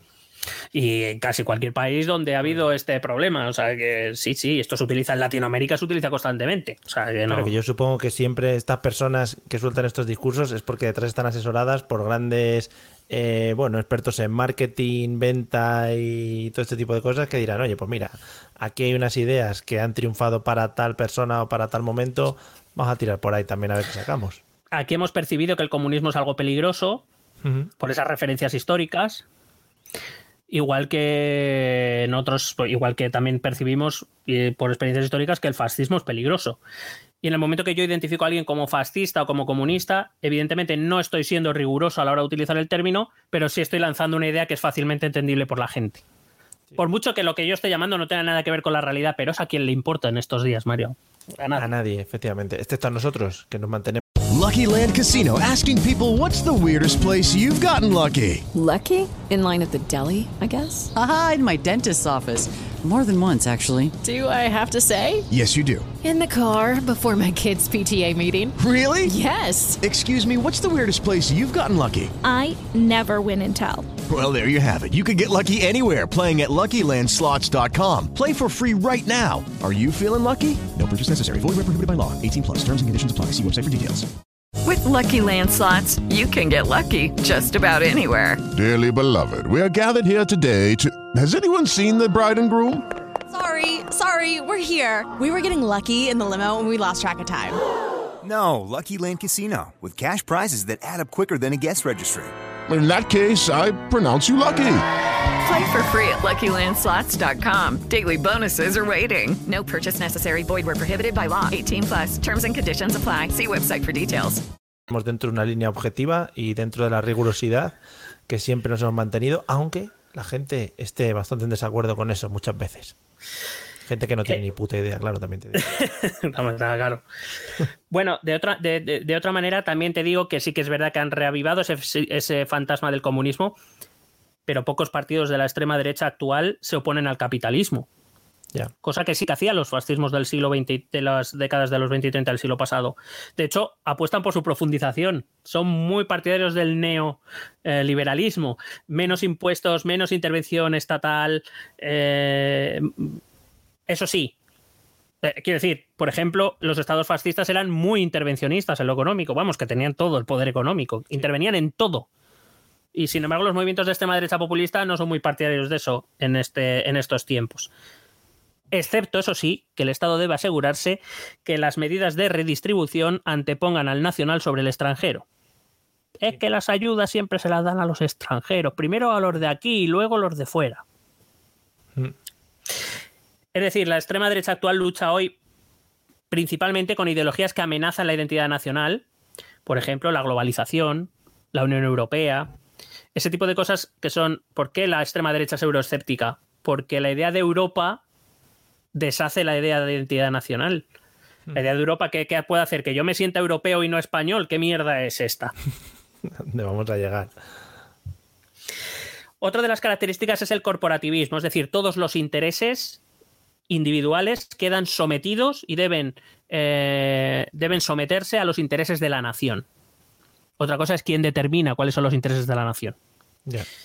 Que también hablaré de eso. Por todo lo anterior, muchos, que no todos los movimientos eh, fascistas, optaron por eliminar cualquier tipo de representación laboral, todos los sindicatos, porque, y esto es también muy, muy poquito de, de izquierdas, lo digo por, por, aquellos que dicen, no, nacionalsocialismo, si son de izquierdas en realidad, hombre, decir que los nazis eran de izquierdas, oiga. Quiero decir, que la, que, quiero decir que cuando hablemos, es, es, como si decir que Stalin era de derechas, pues oiga, no, o sea, no, no confundamos cosas. La derecha y la izquierda tienen cosas de las que avergonzarse y es así y punto. Decía que todos los intereses laborales y económicos individuales dentro de una nación deben quedar sometidos a los intereses de la nación.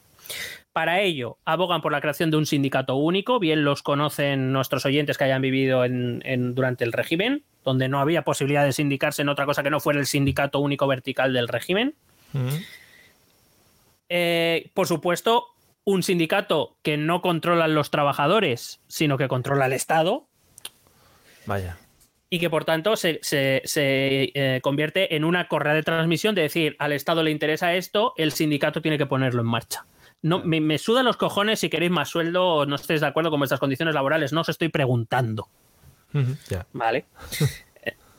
de hecho, cualquier otro sindicato o forma de lucha o representación laboral queda prohibida, por supuesto, en los estados fascistas porque representa intereses egoístas que quieren anteponerse a los de la nación virtuosa y eso es inaceptable en un estado fascista.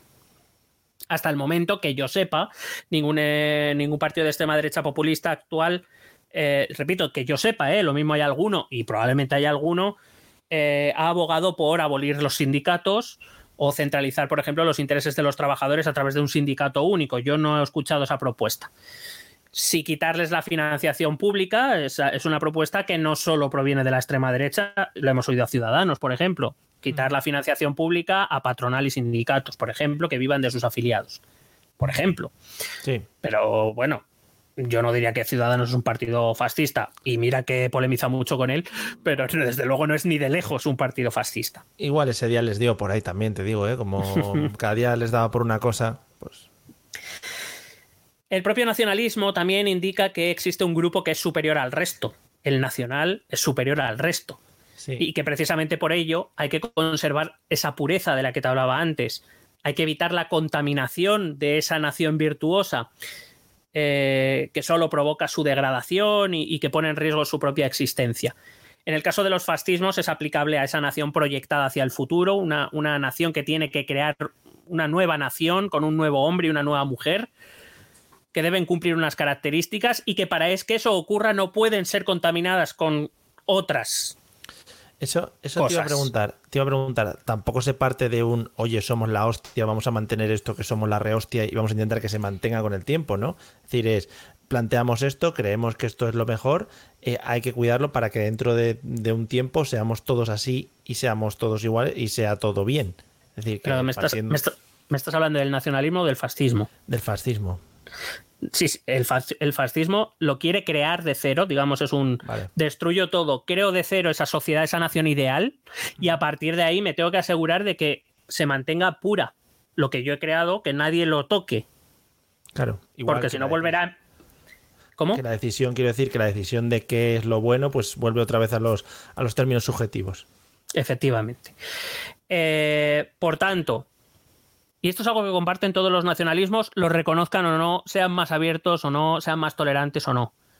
Todos los nacionalismos tienen un tinte intrínseco de xenofobia. Xenofobia es el odio al extranjero. Porque el nacionalismo es defender la identidad nacional. Y la identidad nacional se entiende como algo y que cuando ese algo no se cumple no es nacional. Y que si lo quieres cuidar es porque consideras que es mejor que lo demás, porque si no, no tiene ningún sentido que lo intentes cuidar y proteger.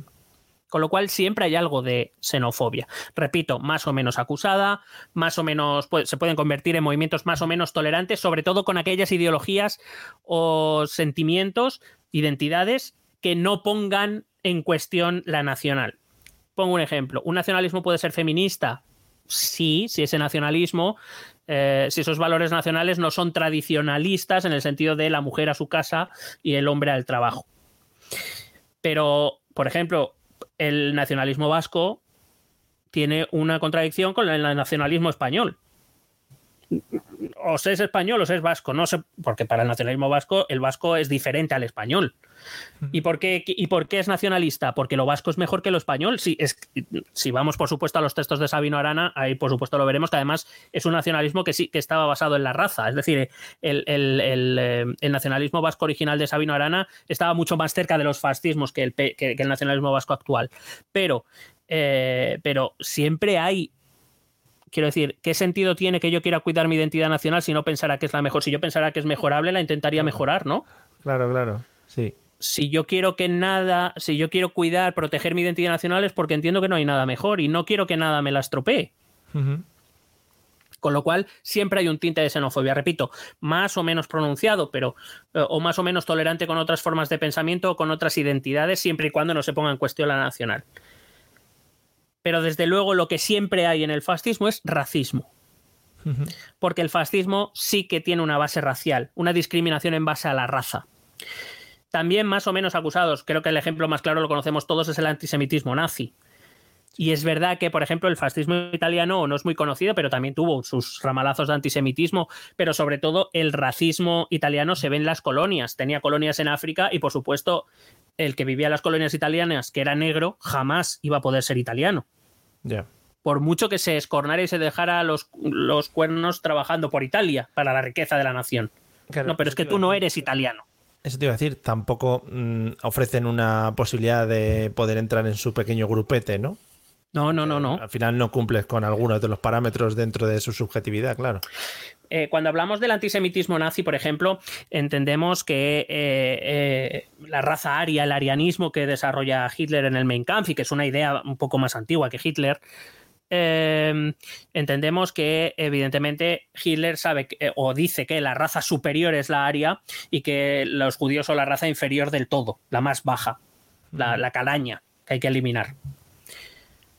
Pero y todas las demás, bueno, para Hitler evidentemente eran razas inferiores. Los españoles éramos inferiores, los húngaros eran inferiores, los polacos, ya es tú, los polacos. Los italianos eran inferiores, a pesar de que Hitler y Mussolini se aliaron para la guerra civil y luego para la Segunda Guerra Mundial. Hitler decía que los italianos eran son unos mierdecillas latinos. Los latinos, ¿qué son eso? Esa gente voluble, vaga. Hmm. Eh, quiero decir, ¿no? Em, de hecho, el antisemitismo que desarrolla un poco Italia se debe un poco más a su relación con Alemania, a estar mejor, a mejor o a buenas con Alemania que por, por otra cosa. Ya. Pero, por ejemplo, aquí en España lo vivimos también. ¿Cuál era el mayor peligro para la España de Franco? Las conspiraciones judeo-masónicas no era tan, o sea, me refiero, por ejemplo, Franco siempre tuvo en estima a los africanos, sobre todo a aquellos que formaban parte de su cuerpo militar de élite, eran los que dirigió y con los que hizo el golpe de Estado y con los que tal. Entonces a los africanos pues les tenía un cierto cariño, pero depende a qué africanos, también te digo. Ya. Pero bueno, habían dado su vida por España. Pero la conspiración judeo-masónica, cuidado, y, y a ver, los negros se les ve raro. se les ve raro. Sí, sí. Yo siempre en mi pueblo siempre se cuenta la anécdota cuando llegó una persona negra por primera vez al pueblo y vamos, no le hicieron un, un paseillo por todo el pueblo de puro milagro. Madre mía. Entonces, los fascismos eran xenófobos. Lucky Land Casino asking people what's the weirdest place you've gotten lucky. Lucky? In line at the deli, I guess. Aha, in my dentist's office. More than once, actually. Do I have to say? Yes, you do. In the car before my kids' PTA meeting. Really? Yes. Excuse me, what's the weirdest place you've gotten lucky? I never win and tell. Well, there you have it. You can get lucky anywhere playing at LuckyLandSlots.com. Play for free right now. Are you feeling lucky? No purchase necessary. Void where prohibited by law. 18 plus. Terms and conditions apply. See website for details. ¿No se merece tu familia lo mejor? Entonces, ¿por qué no los mejores huevos? Ahora, Egglands Best están disponibles en deliciosas opciones. Huevos clásicos, de gallina libre de jaula y orgánicos de Egglands, que ofrecen un sabor más delicioso y fresco de granja que le encantará a tu familia. En comparación con los huevos ordinarios, Egglands Best contiene la mejor nutrición como 6 veces más vitamina D, 10 veces más vitamina E y el doble de omega 3 y B12. Solo Egglands Best. Mejor sabor, mejor nutrición, mejores huevos. Visita egglandsbest.com para más información. y racistas, sí, creo que a nadie se le tiene que escaparte, todo el mundo es consciente de eso. Sobre todo, repito, ese arianismo nazi que además eh, con la ocupación durante la primera parte de la Segunda Guerra Mundial llegó a todos los rincones de Europa. Todos se sumaron a ese arianismo, esa superioridad del, del, del, varón ario, excepto en Hungría, por ejemplo, que tenían su propio modelo, pero ese ario es de origen escandinavo, fuerte, alto, rubio, lo, dice, lo decía el del bigote moreno, pequeño y nacido en Austria, por cierto. Madre mía. Eh, pero sin duda, o sea, digo que sin duda el, el, el objetivo de los fascismos de, de esas décadas fueron los judíos, con presencia que recuerdo, los judíos todavía no existía Israel. Israel nace como Estado en 1948. Los judíos estaban diseminados por el mundo, por todas las ciudades importantes europeas. Muchos de ellos se habían convertido en personajes influyentes debido a que eran comerciantes y se habían enriquecido muchísimo por todo lo que te he contado antes. Y eran, eran personas influyentes. Y los estados, los, los, movimientos fascistas los identificaron como los grandes enemigos de la nación. ¿Por qué? Porque a los judíos no les interesaba ninguna nación, no tenían. O sea, no, no, no, a ellos no les entraba en la cabeza que un judío alemán se pudiera sentir alemán, porque era judío antes que alemán. Uh -huh. Que esos judíos solo obedecían a intereses personales, por tanto no pueden formar parte de ninguna comunidad, ni nacional ni no nacional. Ellos solo buscan y miran por sus intereses. Eh, y solo miran por los suyos. Los judíos ayudan entre sí, como han hecho, por cierto, a lo largo de toda la historia, porque precisamente, efectivamente, ellos no tienen un territorio, nación o llámalo como quieras, o Estado, y, digamos que es verdad que los judíos han formado y no quiero decir, el nazismo no ha sido la primera vez en la cual los judíos han sido objeto de eh, ser enemigos internos. Aquí en España se expulsó a los judíos, no te voy a decir en Europa del Este, donde los pogromos pues, se cebaban con los judíos, se lleva a cabo en todos los, en todos los países y durante todas las épocas. Hay que recordar que los judíos fueron los que mataron a Cristo, teniendo en cuenta que el concepto de nación está muy arraigado en ese concepto de Estado cristiano occidental. Sí. Y hay que recordar que los judíos crucificaron a Cristo, claro, coño. Que es el... eh, por tanto, no les interesa la nación, solo miran sus intereses personales. Son los que promueven esa degradación de lo nacional. Ellos quieren destruir la nacionalidad, de ahí su asociación con el marxismo. Quieren destruir lo nacional, lo nacional va en su contra porque significa que una nación no les necesita y de esta manera a los judíos se les necesita, que son comerciantes, que son eh, esa potencia económica e influyente en toda Europa. Claro, supongo que la acumulación de riqueza por parte de estos grupos judíos también picaba un poquito, ¿no? Al resto de población. Hombre, la noche de los cristales rotos eh, que es cuando se, se, empiezan a destruir los negocios judíos, atacan sinagogas y demás, pero otra de las cosas que se hizo fue... Jibiri, jibiri. Sí, sí. De hecho, todos los bienes de los judíos se pusieron a disposición del Reich. Ya. Para, una, para unos asuntillos, para unos por lo que fuera. De, de... Por lo que fuera. Eh, y hay que recordar que el fascismo, dispuesto a todo por, por, llevar a cabo su proyecto de nación ideal, de su nuevo, nueva nación y nuevo hombre y nueva mujer, entendió que debía hacer cuanto estuviera en su mano para eliminar la amenaza judía. Y ya sabemos cómo acabó. Uh -huh. Recordad que incluso el propio Franco, como te he dicho antes, hablaba de conspiraciones judeo-masónicas. El antisemitismo a día de hoy tiene muy mala prensa, por lo que sea. Claro. tiene muy mala prensa. De hecho, se, puede con, se pueden encontrar movimientos de derecha, de extrema derecha, muy pro-judíos. Vete a Estados Unidos. Mm. Sí. Ha desaparecido de la escena política. Por tanto, los movimientos de extrema derecha de hoy no son antisemitas, salvo alguno, pero que ese es neofascismo, no es extrema derecha populista, como lo que entendemos, lo que se nos viene a la cabeza. Um, por cierto, que también te llaman fascista o llaman fascista a las personas que en el conflicto árabe-israelí se ponen del lado palestino. esos son fascistas porque son antisemitas. Claro, bueno, pues cumplen uno de los parámetros. Claro. La extrema derecha populista a día de hoy identifica un enemigo claro, un enemigo máximo, pero no son los judíos, son los musulmanes. Que son la- ¿Por qué? Porque también lo conciben más como una amenaza cultural, no física. Eh, y es como, pues eso, esa amenaza a la civilización occidental, cristiana, de base cristiana, pues eh, claro, es un, es un tema complicado. Eh, es decir, todo extranjero es una amenaza para la identidad nacional, pero el musulmán lo es más, porque trae una cultura y una religión que no son propias de aquí. Por- ejemplo, en el caso de España, cuando hablábamos de su programa, decían, bueno, pero si tenemos que coger mi- inmigrantes, los traemos de Latinoamérica. ¿Por qué? Por la lengua y por la base mm, civiliza- eh, civili- de la civilización, que es básicamente la nuestra, la misma que la nuestra. Sí, eso que al final se parecen más a nosotros y bueno, que dentro de lo que de lo malo, que ya es traerlos, pues bueno, traemos lo mejor. Vale. Eh, o lo menos malo, sí. Sí, pero menos malo, quiero decir. No lo menos claro, lo mejor. Pero hoy día es verdad que yo no veo a movimientos de extrema derecha populista hablar de eliminación física del enemigo musulmán. Sí que hablan de deportaciones, sí que hablan de expulsiones, sí que hablan de retirarles cualquier tipo de ayuda. Eh, y, y como te decía antes, solo se acepta al extranjero si la nación tiene necesidad de eso, pero eh, siempre y cuando intentando eh, mantener la hegemonía cultural. Eh, pero desde luego, a pesar de que la retórica es netamente xenófoba, en algunos casos netamente racista, desde luego no estamos hablando de los parámetros en los que se movía, por ejemplo, Hitler. Quiero decir, Hitler hablaba de que había que acabar con los judíos, o sea, no, no, no, se- no se lo pensó ni, ni media vuelta, o sea, no hablaba de vamos a hacer políticas de fronteras, de no sé qué, no, no, decía vamos vamos a ver, vamos a ver. Si tenemos aquí estas cosas, era para usarlas.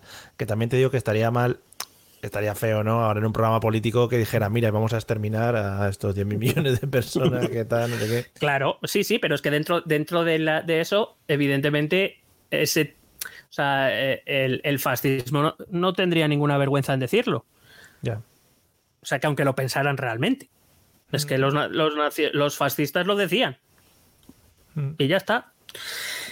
Eh, por eso, a día de hoy, los principales enemigos de la nación para la extrema derecha actual, populista actual, son la globalización, que permite la libre movilidad de personas, que permite que traigan sus culturas aquí y, por tanto, pongan en riesgo la propia cultura nacional, el multicultural y el multiculturalismo, que viene a decir que cualquier mezcla de culturas es dañina para la pura y virtuosa identidad nacional.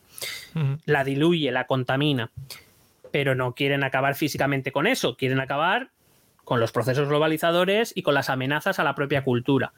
Pero también es verdad que la extrema derecha entiende que hoy en día no estamos en los años 30 y que decir ciertas cosas, pues, tienen mala prensa, por las razones que sean. Y de ahí pasamos a otra característica que voy a intentar explicar rápido, pero de forma clara, que tiene un palabra alemán que se llama Lebensraum. Lebensraum en alemán significa espacio vital y es una de las, digamos, de esas doctrinas que Hitler dejó sentadas más que el fascismo musoliniano, eh, pero que, que sí que tiene mucho que ver con los fascismos de esos años. La idea de que la nación debe ser com- precisamente para poder evitar toda esta, eh, esta contaminación de la, de la nación ideal propia, hay que evitar cualquier tipo de contacto con el exterior. Y para eso un país tiene que ser completamente autosuficiente en lo económico. Algo que a día de hoy todos somos conscientes de que es imposible. Aunque solo sea por puras cuestiones geográficas. Es decir, eh, aunque hay muchos otros factores, pero bueno, es que en España no encontramos todo lo que necesitamos para poder eh, subsistir. Por tanto, eso nos lleva a la necesidad de buscar fuera, fuera del territorio, lo que no tenemos aquí y que necesitamos. Eh, y eso implica, por supuesto, la apertura de un país a otras culturas, a otras ideas. Ya. Eh, generalmente los dos agentes mayores de transmisores de ideas a lo largo de la historia han sido los ejércitos y los comerciantes. ¿Cómo protejo entonces mi nación ideal? Pues tengo que sobrevivir con lo que tengo para no necesitar ponerme en contacto con otras, con otras culturas. El fascismo lo tuvo claro. El Eberron había que aumentarlo tanto como fuera necesario y a costa de quien fuera para poder tener todos los recursos que se necesitasen. Y eso implicaba la creación de un imperio colonial. Hay que recordar que el colonialismo europeo, la conquista de muchos territorios en África y en Asia principalmente para conseguir materias primas para todo eso que venía con la revolución industrial, pues provocó conflictos entre las propias naciones europeas. Y, los el Estado fascista tenía que expandirse a costa de quien fuera para poder tener los recursos suficientes para subsistir sin necesidad de eh, tener que acudir al extranjero a por eso que ellos necesitaban.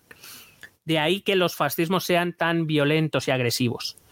Ese expansionismo, ese espacio vital se tenía que aumentar tanto como fuese necesario. Y además, ese espacio vital debía comprender, eh, debía tener el espacio suficiente como para que todos los nacionales pudieran vivir también de forma autónoma. ¿Y eso que implicó, por ejemplo, en el caso de Alemania, expandirse a Checoslovaquia, expandirse a Polonia, expandirse hacia Francia, expandirse hacia Austria, donde también había alemanes, porque hablaban alemán. En el caso, en el caso alemán, el eje vertebrador era sobre todo la, lengua y la raza. En Austria había germanoparlantes. Austria se había quedado fuera de la unificación alemana por cuestiones políticas. En Polonia había población alemana en la parte de República Checa había población alemana. Por eso Hitler decide expandirse. Bueno, por eso y porque Inglaterra y porque Gran Bretaña se lo le deja, claro. Entonces, estos conflictos para los, eh, para los fascismos no solo eran una cuestión de poder, no solo eran una cuestión de demostración de la superioridad de su nación sobre el resto, por supuesto, es que Alemania se podía expandir a costa de Polonia porque su nación era mucho, eh, vamos, era mucho mejor que la polaca. La polaca era una, era una cultura inferior. Sino también era una cuestión de supervivencia. Era la única manera de mantener pura una nación existiendo única y exclusivamente a través de sus. Eh, sobreviviendo a través de sus propios medios. Pero también es, perdona, es una excusa en plan, oye, nosotros no queremos salir al extranjero, sino que hacemos del extranjero nuestro país y ya está, ¿no? Sí, sí, claro, evidentemente. Eh, em, bueno, era, era sobre todo llevar a cabo una política a costa de todos los que se consideraban inferiores. Los inferiores no solo estaban dentro del territorio, estaban fuera también. Y si para mi mejor. Dime, dime a estos polacos, austriacos, etcétera, tampoco se les daba la posibilidad de formar parte de este núcleo elitista, ¿no? Entonces eh, formaban parte, supongo que, de, bueno, pues de mano de obra que tenían ahí para producir de cara a, las materias primas que necesitaban. Allí, allí donde el nazismo eh, implantó, o sea, me refiero, implantó su régimen, eh, evidentemente no, todo se dirigía desde Berlín, evidentemente.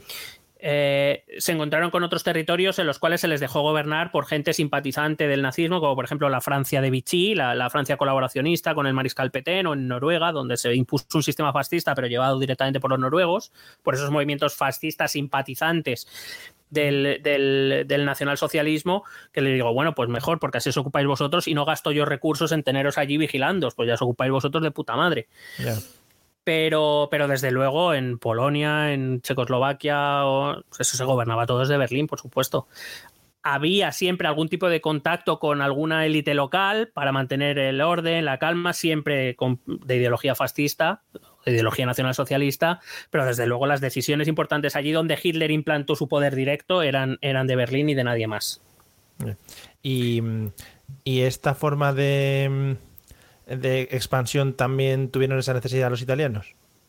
Sí, de hecho, uno de los, de los grandes acercamientos, el gran acercamiento entre Mussolini y Hitler, Mussolini y Hitler no estuvieron muy cerca hasta el año 1936 y todo fue porque eh, Mussolini quiso ampliar su, su, imperio colonial hacia Eritrea y eh, la ONU, la Sociedad de Naciones de entonces, eh, lo criticó y los, los países que hasta ese momento habían sido sus aliados habría que explicar algo más, pero bueno, Gran Bretaña, Francia, Italia, hay que recordar que eran los países vencedores de la Primera Guerra Mundial. Italia, se, cuando se suma a la guerra, se suma al bando de los aliados. Y, digamos que cuando Hitler llega al poder en el año 33, no te creas que Mussolini le sienta demasiado bien. Ten en cuenta que Hitler viene a deshacer todo lo que la Primera Guerra Mundial había hecho. El Tratado de Versalles, que es el que pone el final a la Primera Guerra Mundial, viene a imponer unas condiciones a Alemania durísimas. Hitler lo primero que hace es empezar a, pasarse el Tratado de Versalles por el forro de los cojones. Claro, y eso implica que Italia, que era uno de los países vencedores, que tampoco está muy contento con el Tratado de Versalles, pero es un país, es un país vencedor, significa que si Hitler abandona el Tratado de Versalles, Italia va a perder derechos como vencedor de la guerra. Sin embargo, cuando él cuando Italia se quiere ampliar ese espacio a, la costa de Eritrea, em, se encuentra con que Francia y Gran Bretaña no le apoyan en la Sociedad de Naciones y decide acercarse a Hitler, que como tiene una misma política, dice, pues ya sé que este me va a respaldar. Ya, adelante. Sí, Claro. Em, entonces decía que eh, esto, bueno, esto los tres lo llamaron la autarquía. Lo digo los tres, Franco, eh, Hitler y Mussolini lo llamaron la, famosa autarquía. La autarquía venía a decir eso, ¿no? Que es un sistema autosuficiente. La realidad es que no eran sistemas autosuficientes. La realidad es que eh, casi demostraban más una debilidad clara que era no podéis sobrevivir por vosotros solos. En el caso de Franco, la autarquía fue impuesta, es que nadie negociaba con Franco eh, después de la Segunda Guerra Mundial y es que teníamos cartillas de razonamiento porque no había más. Pero bueno, era la autarquía y el sacrificio por España y estas cosas. ¿Vale? Otra cosa es que te lo vendieran la propaganda de la que ahora hablaré también. Em, la extrema derecha populista actual no arenga a sus seguidores a conquistar otros países, por lo menos no que yo conozca, a través de la fuerza, ni siquiera de expandirse. Sí lo hacen a la hora de, limitar enormemente las relaciones internacionales. Repito, por temas como por ejemplo la Unión Europea son el enemigo de estos movimientos de extrema derecha populista eh, porque ponen en cuestión la idea de nación, pero en ningún caso... Eh, por ejemplo, abandonan la idea de tener relaciones internacionales como en algún momento los estados fascistas sí plantearon. Eh, la Unión Europea o cualquier otro foro de relaciones internacionales. A ver si no nos suena ahora, por ejemplo, Trump despreciando a la OTAN, despreciando a la OMS, despreciando a la ONU directamente. Sí, en general. Es decir, la extrema derecha populista actual, que es nacionalista, es consciente de que no puede aspirar a conquistar el mundo, ya se ha dado cuenta de que existen otras naciones que no quieren ser ella y que desde luego, por lo menos, aunque las vean inferiores, no tiene sentido iniciar un conflicto con ellas, que necesita otras economías. Los, movimientos de extrema derecha actual defienden un neoliberalismo que implica relaciones y comercio internacional. Lo que quieren es limitarlo. Al fin y al cabo, ¿qué fue el Brexit? Todo el Brexit, todos lo, lo identificamos con el UKIP, con ese movimiento de derecha populista. Pero, ¿qué es el Brexit? El Brexit no es otra cosa que el hecho de que esa parte de la sociedad británica quiera mantener relaciones económicas con Europa, pero nada más. Porque nosotros no queremos dejar de ser británicos. Ni quiero nada de Bruselas, ni quiero que me digan cómo tengo que hacer las cosas desde Bruselas. Pero relaciones económicas sí. Ah, me ha jodido, claro. Pues, eh, pues esto es básicamente lo que defienden las derechas populistas a día de hoy. Pues mira. El modelo fascista también se creaba en torno a un modelo que es el que encarna todos los valores de esa nación que se pretende construir con todos los medios a su alcance. Una suerte de Mesías que había sido enviado para mostrar el camino que debía recorrer sus seguidores. Claro, una, una cosita. Ahora que hablas de esto, supongo que la figura del dictador o como queramos llamar a esta persona cobraba mucha importancia para que estos modelos triunfasen en esa época. Claro, evidentemente, es, es, un, es el líder que no se equivoca nunca, que en torno al cual se crea un culto. O sea, realmente se crea una especie de religión política. El profesor Gentile lo, dice así, es una religión política. Eh, tenemos un Mesías que es ese líder que nunca se equivoca, que es infalible que es el modelo al que todos aspiramos y que probablemente nunca alcanzaremos. Es decir, el cristiano pretende seguir los pasos de Cristo, pero es consciente de que no es Cristo ni puede ser Cristo. Claro. Eh, y es una voz única que no admite discusión.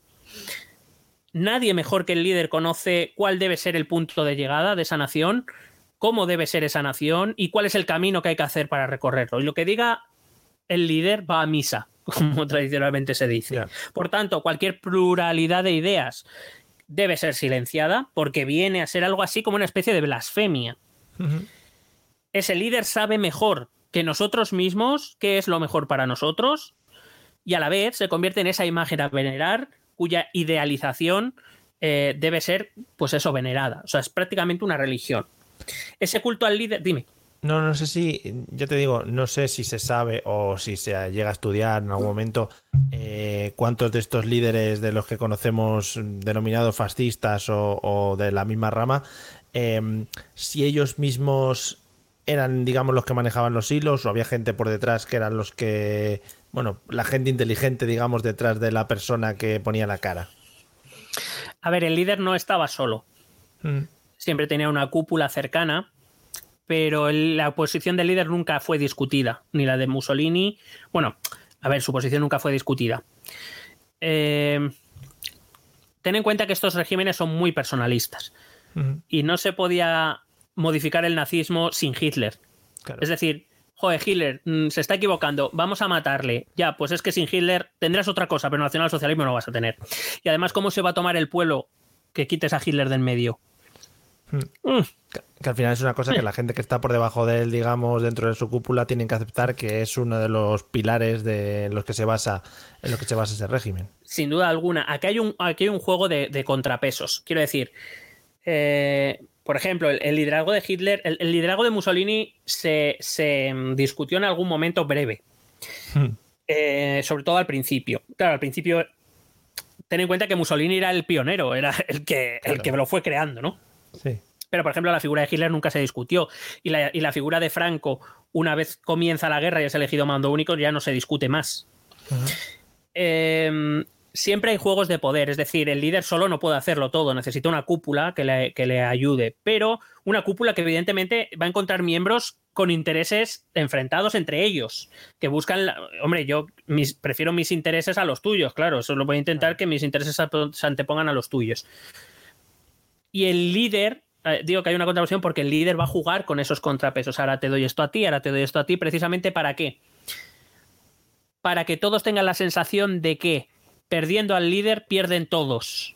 ¿No se merece tu familia lo mejor? Entonces, ¿por qué no los mejores huevos? Ahora, Egglands Best están disponibles en deliciosas opciones. Huevos clásicos, de gallina libre de jaula y orgánicos de Egglands, que ofrecen un sabor más delicioso y fresco de granja que le encantará a tu familia. En comparación con los huevos ordinarios, Egglands Best contiene la mejor nutrición como 6 veces más vitamina D, 10 veces más vitamina E y el doble de omega 3 y B12. Solo Egglands Best. Mejor sabor, mejor nutrición, mejores huevos. Visita egglandsbest.com para más información. ¿Te preocupas por tu familia? Entonces, ¿por qué darles solo huevos ordinarios cuando pueden disfrutar de lo mejor? Egglands Best, los únicos huevos con ese delicioso sabor fresco de granja, además de la mejor nutrición, como 6 veces más vitamina D, 10 veces más vitamina E y 25% menos de grasa saturada que los huevos regulares, además de muchos otros nutrientes importantes. Así que, dales los mejores huevos. Egglands Best, mejor sabor, mejor nutrición, mejores huevos que dependen de él. Y al final lo, acaban consiguiendo. Em, y decía que este líder marca las ideas. Por ejemplo, uno de los grandes ideólogos del nazismo, no o sea, Hitler es uno de ellos a través del Mein Kampf, pero hubo otros, Rudolf Hess, o, eh, hubo otros, eh, el propio em, Himmler, que no Hitler, Himmler, Heinrich Himmler, fue uno de los grandes ideólogos de los campos de concentración y de exterminio. Quiero decir, eh, no, son los únicos, pero son el líder. Son. Sí, Heinrich Hitler idea, Hitler dispone, y para el pueblo es Hitler quien toma las decisiones y quien piensa y quien tiene las ideas y todo. Hmm.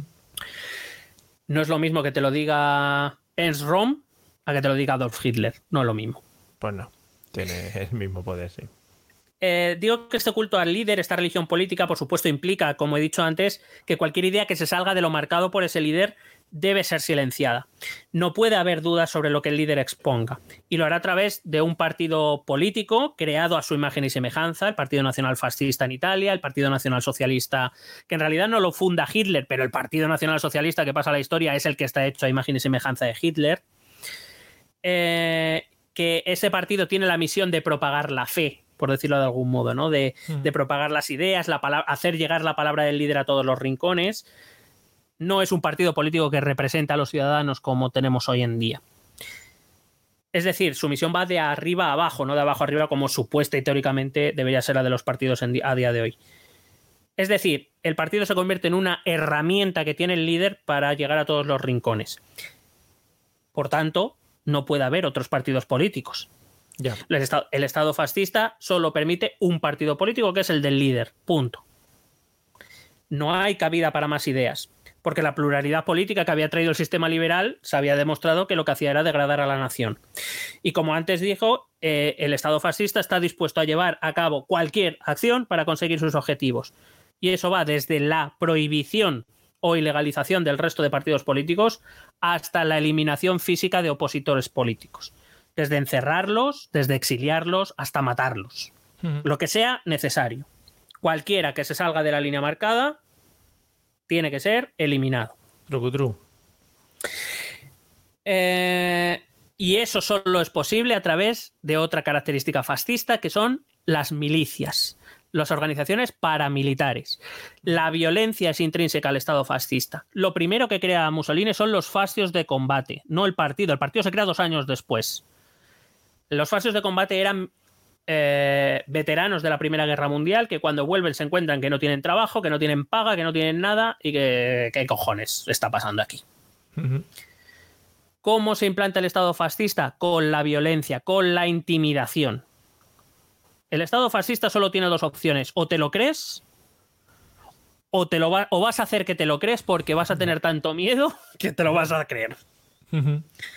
Y además, el ejército, estas milicias paramilitares se convierten en un modelo social, un modelo en el cual eh, hay una absoluta fidelidad y lealtad al líder y una, una, una actitud de obediencia plena, sin dudas. Y la sociedad tiene que ser así. La sociedad no puede dudar del líder ni del Estado fascista.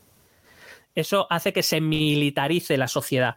De ahí que, por ejemplo, es muy común identificar el régimen nazi con las camisas pardas de las SA o eh, en, en- en Italia con las camisas negras de los fascios o aquí en España el buen español tenía su camisa azul de falange. Los camisas azules, por supuesto. Eh, tendremos aquí, por ejemplo, la Ustacha croata, eh, la Guardia de Hierro en Rumanía, la flecha negra en. eh, la, la cruz flechada, perdón, en Hungría. Quiero decir, es. El, el- movimiento fascista tiene grupos paramilitares a su servicio. Bien, para crear. Digamos, también hacen de transmisores de las ideas y aquellos que son simpatizantes les ven como, mírales, que, que valientes, son como yo, que no sé qué, y a los que no, pues cállatelo porque si no te van a reventar, básicamente. Supongo que eso, que transmitían la imagen que debían copiar todo el resto de personas si querían formar parte de esos, de esos grupos o de esa comunidad. Por supuesto, además que esos grupos paramilitares tienen la bendición del líder, con lo cual si el líder los elige, por algo será. Por tanto, el Estado fascista es autoritario, elimina la democracia liberal, no considera la voluntad del pueblo. Pero esto es además algo que no, no se concibe. Eh, para los fascistas, el pueblo se equivocaba. Si había llegado a tal punto de degradación a través del sistema liberal, de votaciones, de elecciones, era porque habían elegido mal. El Estado fascista impone a un líder y una dictadura porque el pueblo no sabe decidir. No sé si dentro de estos de, dentro de estos márgenes se hablaba de temas de eh, conocimiento o en plan pues lo, lo que tú estás comentando ahora, oye, el pueblo no puede decidir este tipo de cosas porque no tiene el conocimiento necesario para poder llevarlas a cabo y hay aquí un grupo elitista de gente que ha estudiado y, y que son los que pueden los que pueden tratar esto. No sé si, tam- si por ahí tiraban en algún momento. eh, No, no era, una, no era una cuestión de las élites ni de desconocimiento. Eh, era una cuestión fáctica para, para los fascistas, me estoy refiriendo. Eh, la, la- la- el pue- la población se había equivocado. Ah, había optado por sistemas, había permitido sistemas liberales, votaba por partidos liberales, partidos conservadores tibios, la derechita cobarde, partidos de izquierda mm, eh, cercanos al marxismo amenazador, y eso había permitido que la identidad nacional se fuera al traste. Es decir, el pueblo se había equivocado en sus decisiones. Por eso, para crear un pueblo nuevo y virtuoso, la verdadera identidad nacional no podía quedar en manos del pueblo y debía quedar en manos del líder, a través del partido único eh, y, de, otras organizaciones propias del Estado fascista, lo iría recomponiendo, pero todo se basa en, lo que el líder, que es el que sabe lo que es mejor y lo que necesitamos. Pero tampoco, tampoco había ninguna promesa en plan dejármelo unos años a mí que soy el líder y luego ya pues veremos si ya vuelve al pueblo porque ya estáis asentados y tenéis la capacidad vosotros de decidir. Bueno, factualmente, por ejemplo, Hitler, eh, cuando obtuvo los poderes extraordinarios, eh, dijo que solo iba a estar cuatro años. Por lo que fuera, se le olvidó también. Pero bueno, alguien que prometa que va a estar una cantidad de tiempo y luego devolvería el poder al pueblo y estas cosas se han vivido también a lo largo de la historia y generalmente pues no. no. se lo apunto en la agenda por lo que sea y luego ya no se acordaba. Así pues, eh, ese Estado autoritario que controla las esferas privada y pública de todos sus ciudadanos para asegurarse de que esa nación permanecía pura y iba en el camino correcto. En la actualidad los partidos de extrema derecha populista no abogan, salvo en alguna excepción, por la, abolición de los partidos políticos, eh, ni del sistema liberal. De hecho, muchos de ellos apuestan por hacer el sistema incluso más líquido, apostar por esa democracia directa, olvidarnos de, los parlamentos o reducir el poder de los parlamentos y apostar más por referéndums o consultas populares sobre cuestiones que se consideren importantes. Eso a un fascista no se le habría pasado por la puta cabeza. Es como, pero tú estás tonto.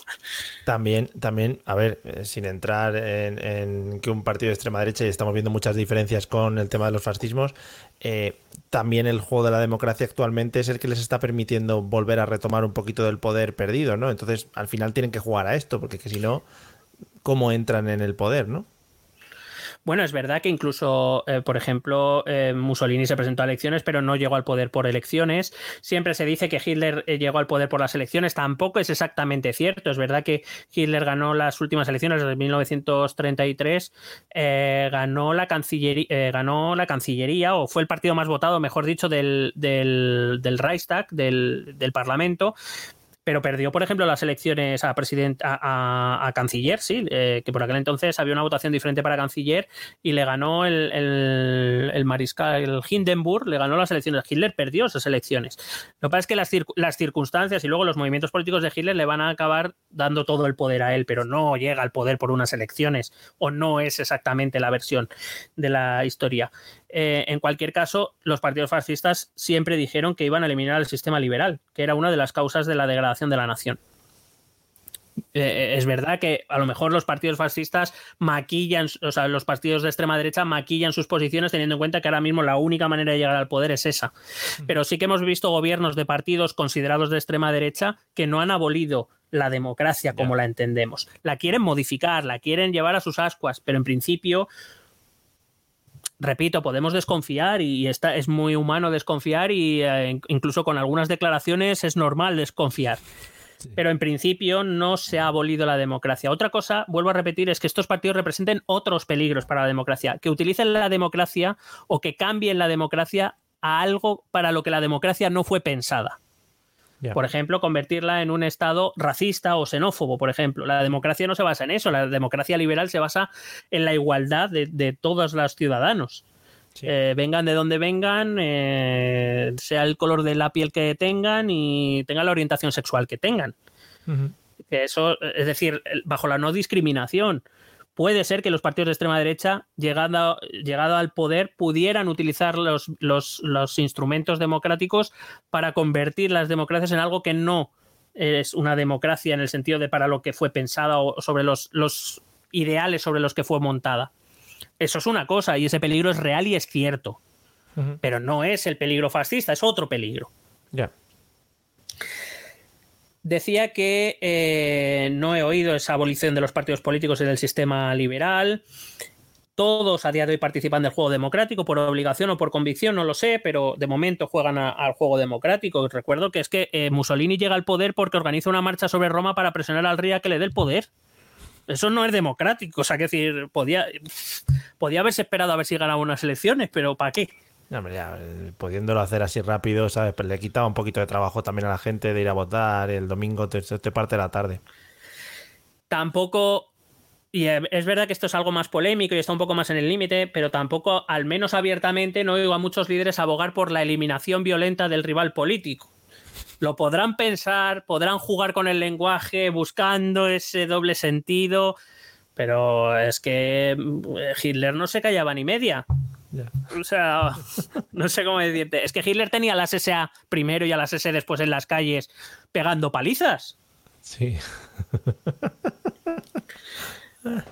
Eh, evidentemente, cuidado que la extrema derecha, las actuaciones y palabras de la extrema derecha y las ideas pueden, de- pueden desembocar en violencia.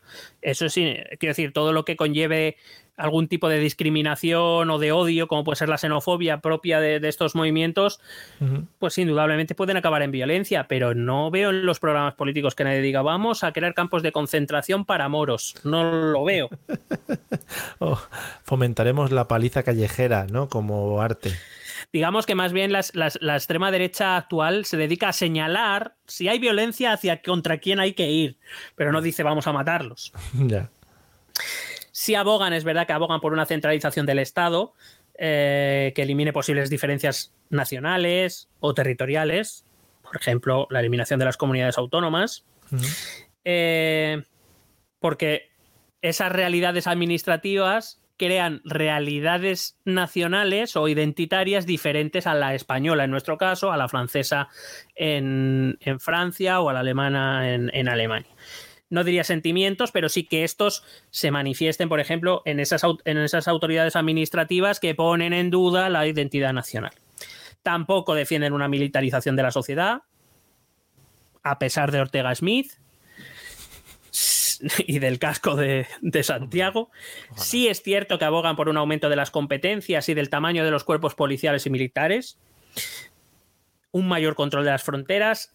Quizá diría que no por una uniformización social, o por lo menos no se desprende eso de sus programas políticos, ni siquiera de sus declaraciones en muchos de los partidos de extrema derecha, sino más bien para asegurarnos de que desde la frontera, desde fuera de las fronteras, nadie entra aquí a degradar la identidad nacional. Es un, método de defensa más que de un... Es decir, no nos veo a todos desfilando. Imagínate que Vox llegara al gobierno con el PP o lo que sea. No me veo desfilando por la Plaza de Oriente. No me veo. Supongo que no se podrá predecir, pero si Vox, por lo que fuera, por hablar de un partido así al tuntún, que luego dicen que siempre nos metemos con Vox, eh, si Vox llegase al poder, eh, no sé si se, si se podría dar ese viraje hacia estas ideas un poquito más fascistas. La cuestión. Sí, o sea, quiero decir, y yo entiendo que esa es la duda, sobre todo que existe, sobre todo desde el ámbito de la izquierda. Pero la pregunta es si la propia democracia no tiene resortes para defenderse de esas cosas. Ya. Quiero decir, Vox ganando unas elecciones, imagínate que ganara unas elecciones. ¿Podría convertir España en un estado fascista sin que nadie dentro o fuera del país hiciera nada? A día de hoy.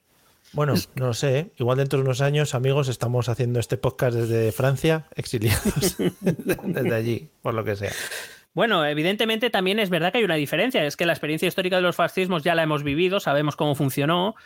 Y es- en este caso, pues las extremas derechas, es verdad que las pocas que han llegado al gobierno, puedo poner por ejemplo la Liga de Matteo Salvini, que llegó con otro movimiento antiliberal como era Movimiento Cinco Estrellas, no ha acabado con la democracia en Italia. Que nos han calentado. Sí.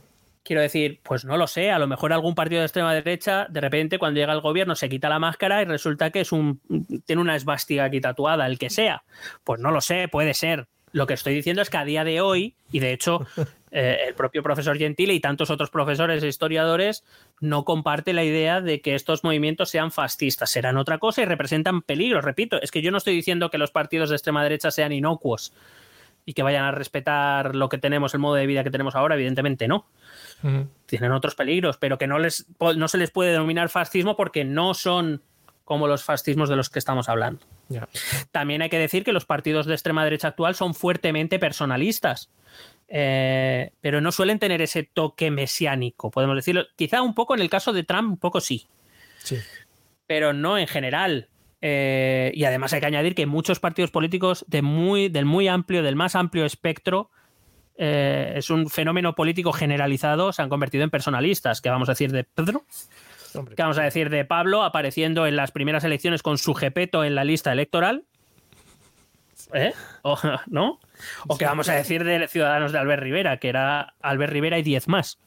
Y el perro. O sea, que- y, y huele a leche. Eh, así que tampoco podemos decir que esas características de que es verdad que los movimientos de extrema derecha tienen liderazgos muy remarcados sea algo único de la extrema derecha, no podemos decirlo. Que no se te olvide Rosa 10, ¿eh? por si acaso hay que lo dejamos en Sí. el aire. Así que te digo que sí, que estos partidos de extrema derecha pueden representar otros peligros, como, repito, una- eh, la instauración vía democrática de un Estado racista, de un Estado antiambientalista, por ejemplo, que se opongan de manera institucional a la creación de una sociedad de ciudadanos libres e iguales, en tanto en cuanto son xenófobos. Em, que va, que, que- que va incluso de esos cimientos de la democracia que fueron instaurados con la creación de la ONU y con la Carta de Derechos Humanos, donde dice que los estados democráticos son aquellos que respetan, entre otras cosas, que cualquier persona no pueda ser discriminada por ejercer su libertad personal en el ámbito de, o, por, o por la cuestión que sea, por raza, por sexo, por identidad sexual, por religión, es decir, que cada uno pueda desarrollarse en libertad siempre y cuando se muestre respetuoso con las de los demás. Evidentemente que el la extrema derecha no va a respetar muchas identidades individuales ni muchas libertades individuales si llega a... Pero representa esos peligros, no, no otros. O sea, no, no, no me veo conquistando Portugal si llega Vox a, a- al gobierno. Vaya, una pena, porque es una cosa que yo creo que deberíamos tener todos en mente. Esa buena toalla ahí, portuguesa. Voy a acabar ya, prometo, lo siento, te había dicho hora y media y me estoy alargando más, pero voy a acabar ya, No, te lo está Em, con un una última característica de- del fascismo histórico. El Estado fascista totalitario, te he dicho durante todo el programa, que tiene un objetivo, conseguir no solo la instauración de esa sociedad fascista ideal, esa nación ideal, sino que se mantenga en el tiempo, claro. Es decir, primero hay que crearla, pero luego hay que salvaguardarla. Para lo primero, además de todo lo que hemos comentado, utilizará una de las herramientas más poderosas que ha sido utilizada a lo largo de la historia y especialmente con especial énfasis durante el siglo XX y ahora en el XXI, que es la propaganda. Entiendo la propaganda como la difusión de informaciones, de ideas o de opiniones cuyo objetivo no es informar de manera fría, objetiva, imparcial, llámalo como quieras, sino hacer que el receptor crea determinadas cosas que no tienen nada que ver con la realidad, pero que las crea como ciertas, que acabe adoptando el mismo sistema de pensamiento, las mismas ideas, eh, que actúe de determinada manera. Eso es la propaganda. Es decir, la propaganda no es decirte eh, ha habido un aumento de la inmigración, es decirte ha habido un aumento de la inmigración y esto hace que los españoles no tengan trabajo. Ya. Hay una diferencia entre información y opinión y, y, mm, propaganda. Y evidentemente los fascismos fueron unos maestros. Lo creo que lo comentamos en el capítulo de Juan Sotibars. eh, eh, utilizaron los fascismos como nadie los medios de comunicación de masas que aparecieron eh, a principios del siglo XX, finales del XIX, principios del XX, la radio, los periódicos, luego la televisión, el cine. Em, Puede ser, puede ser que se tenga la idea de que al final algo te lo acabas creyendo y dando por hecho que es verdad por verlo repetido muchas veces o por haberlo leído o por haberlo visto en películas. Bueno, era uno de los principios de, de la propaganda de Goebbels, que en realidad no es de Goebbels. Ahora mismo no recuerdo quién es el origen. Siempre se dice, estos son uh, los principios de la propaganda de Goebbels, de la comunicación de Goebbels. Eh, y es verdad que Goebbels los utilizaba, pero creo que no son originales suyos. Buscaré de quién es. Eh, pero sí, una de las cosas que decía, una mentira repetida mil veces se convierte en verdad. Claro. No es tan fácil, o sea, es decir, no es tan sencillo como repetir mil veces, esto también es política, merece el premio a mejor podcast del año esto, y así mil veces, Sí. sino que tienes que crear también otro contexto, es decir, con esa idea sola no vale. Em, digo que la propaganda ha sido utilizada a lo largo de toda la historia, pero evidentemente la potencia que le dieron los, los medios de comunicación de masas de hacer llegar una idea a tantísima gente en tan poco tiempo no, no había sido conocida antes. Em, de hecho, por ejemplo, una de las cosas que yo les digo siempre a mis alumnos es que cuando escuchen algo, lean algo, lo primero que tienen que hacer es desconfiar de la fuente. Es decir, ¿No te encantaría tener 100 dólares extra en tu bolsillo? Haz que un experto bilingüe de TurboTax declare tus impuestos para el 31 de marzo y obtén 100 dólares de vuelta al instante. Porque no importa cuáles hayan sido tus logros del año pasado, TurboTax hace que cuenten. Obtén 100 dólares de vuelta y tus impuestos con 100% de precisión. Solo con Intuit TurboTax. Debes declarar para el 31 de marzo. Crédito solo aplicable al costo de la presentación federal con TurboTax Full Service. Oferta sujeta a cambios o cancelación en cualquier momento. Como nuevo cliente de Western Union, puedes disfrutar de una tarifa de envío de 0 dólares en tu primera transferencia internacional de dinero en línea. Envía dinero a los tuyos en casa de manera rápida, fácil y conveniente. Visita westernunion.com o descarga nuestra app hoy mismo y tu primera tarifa de envío corre por nuestra cuenta. Aplican ganancias por cambio de moneda. No disponible para tarjetas de crédito y envíos a Cuba. Servicios proporcionados por Western Union Financial Services Inc. NMLS 906983 o Western Union International Services LLS NMLS 906985. Incluso de mí mismo, si es necesario. Eh, es decir, incluso aunque un profesor como yo pueda tener la mejor de las intenciones, ninguna persona debería dar por válido lo primero que escucha. Pero claro, eso implica un esfuerzo. Implica. eh, eh, a ver, la realidad es, es- Yo siempre les presento, la realidad es como un dado de muchas caras. Eh, y es. eh, digamos que la, la comunicación eh, impide presentar el dado completo. Bien porque eh, eh, es, es muy difícil, sobre todo en realidades complejas, presentar un cuadro completo de toda la realidad. Bien porque evidentemente estoy interesado en solo darte a conocer una parte y no toda, porque hay una parte que no me interesa que conozcas. O bien por una mezcla de ambas. Eh, pero claro, la construcción de un pensamiento crítico, que al final es el objetivo que yo intento conseguir con mis alumnos, pasa por la diversidad de fuentes.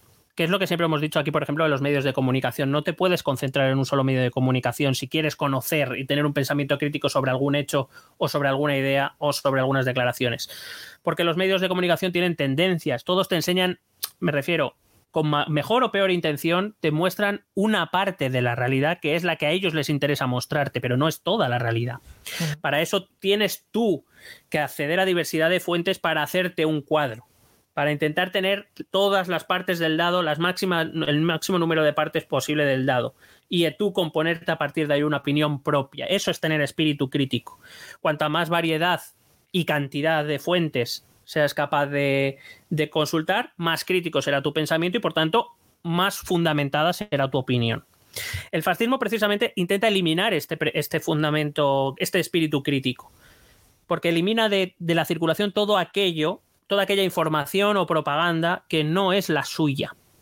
Y crea una especie de burbuja en la sociedad en la que se instala el Estado fascista. Por supuesto, todos los medios de comunicación quedan bajo el mando del partido único, de Goebbels, por ejemplo, en Alemania y te crean una especie de burbuja en las que ellos te pintan un mundo que es al que ellos les interesa y que tú como no tienes más fuentes no puedes poner en duda.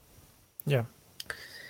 Eh, generaba esa ilusión de mundo perfecto ideal en la que solo existía una cosa aparte del Estado fascista que era el enemigo que quería destruirlo. Y solo de eso se hablaba en la propaganda fascista. Simplemente eh, le hago un ejercicio que también intento hacer con mis alumnos, te lo hago a ti, se lo hago a nuestros oyentes. Pensad eh, por un momento en la propaganda que genera un partido político concreto, el que vosotros os guste o el que odiéis, el que vosotros queráis, me da igual. Eh, sus medios afines, los tuiteros que tuitean solo cosas buenas de ese partido. Imaginaos que todo lo demás desaparece y solo queda eso. Llega un momento en que tu mundo se resume en que es eso. Y, no puedes poner en duda eso si no conoces otras fuentes, otras ideas, otras informaciones.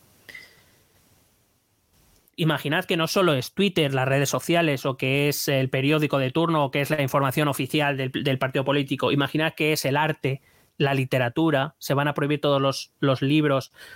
El nazismo quemaba libros, los libros que ponían en duda al Estado fascista, que son las películas, que es la música, el teatro, el arte, eh, la televisión, la radio, internet, todo controlado y solo y todas esas fuentes solo te dicen lo maravilloso que es el Estado fascista y que todo lo demás son enemigos que quieren destruirte. Claro. ¿Cómo reacciona una sociedad? Solo hay dos opciones, o te lo acabas creyendo o dudas. Y si dudas, ya sabes lo que te va a tocar. Pues te van a te- contar un asunto. Sí. Claro. O te lo callas Mm. y tragas, o te arriesgas y casi seguro ya te digo yo dónde vas a acabar. No sé si esto se puede comparar un poco con, em, con el odio que se fomentó hacia el comunismo por parte de Estados Unidos durante todos los temas de la Guerra Fría y tal. Si, Bueno, es que la Guerra Fría es, además de una carrera armamentística y geoestratégica, porque hay que decir que la Guerra Fría no tuvo enfrentamientos directos entre Estados Unidos y la Unión Soviética, sobre todo fue una guerra de propaganda. Era una guerra de eh, determinar que uno era el bueno y el otro era el malo, que uno era Dios o un ángel y el otro era el demonio.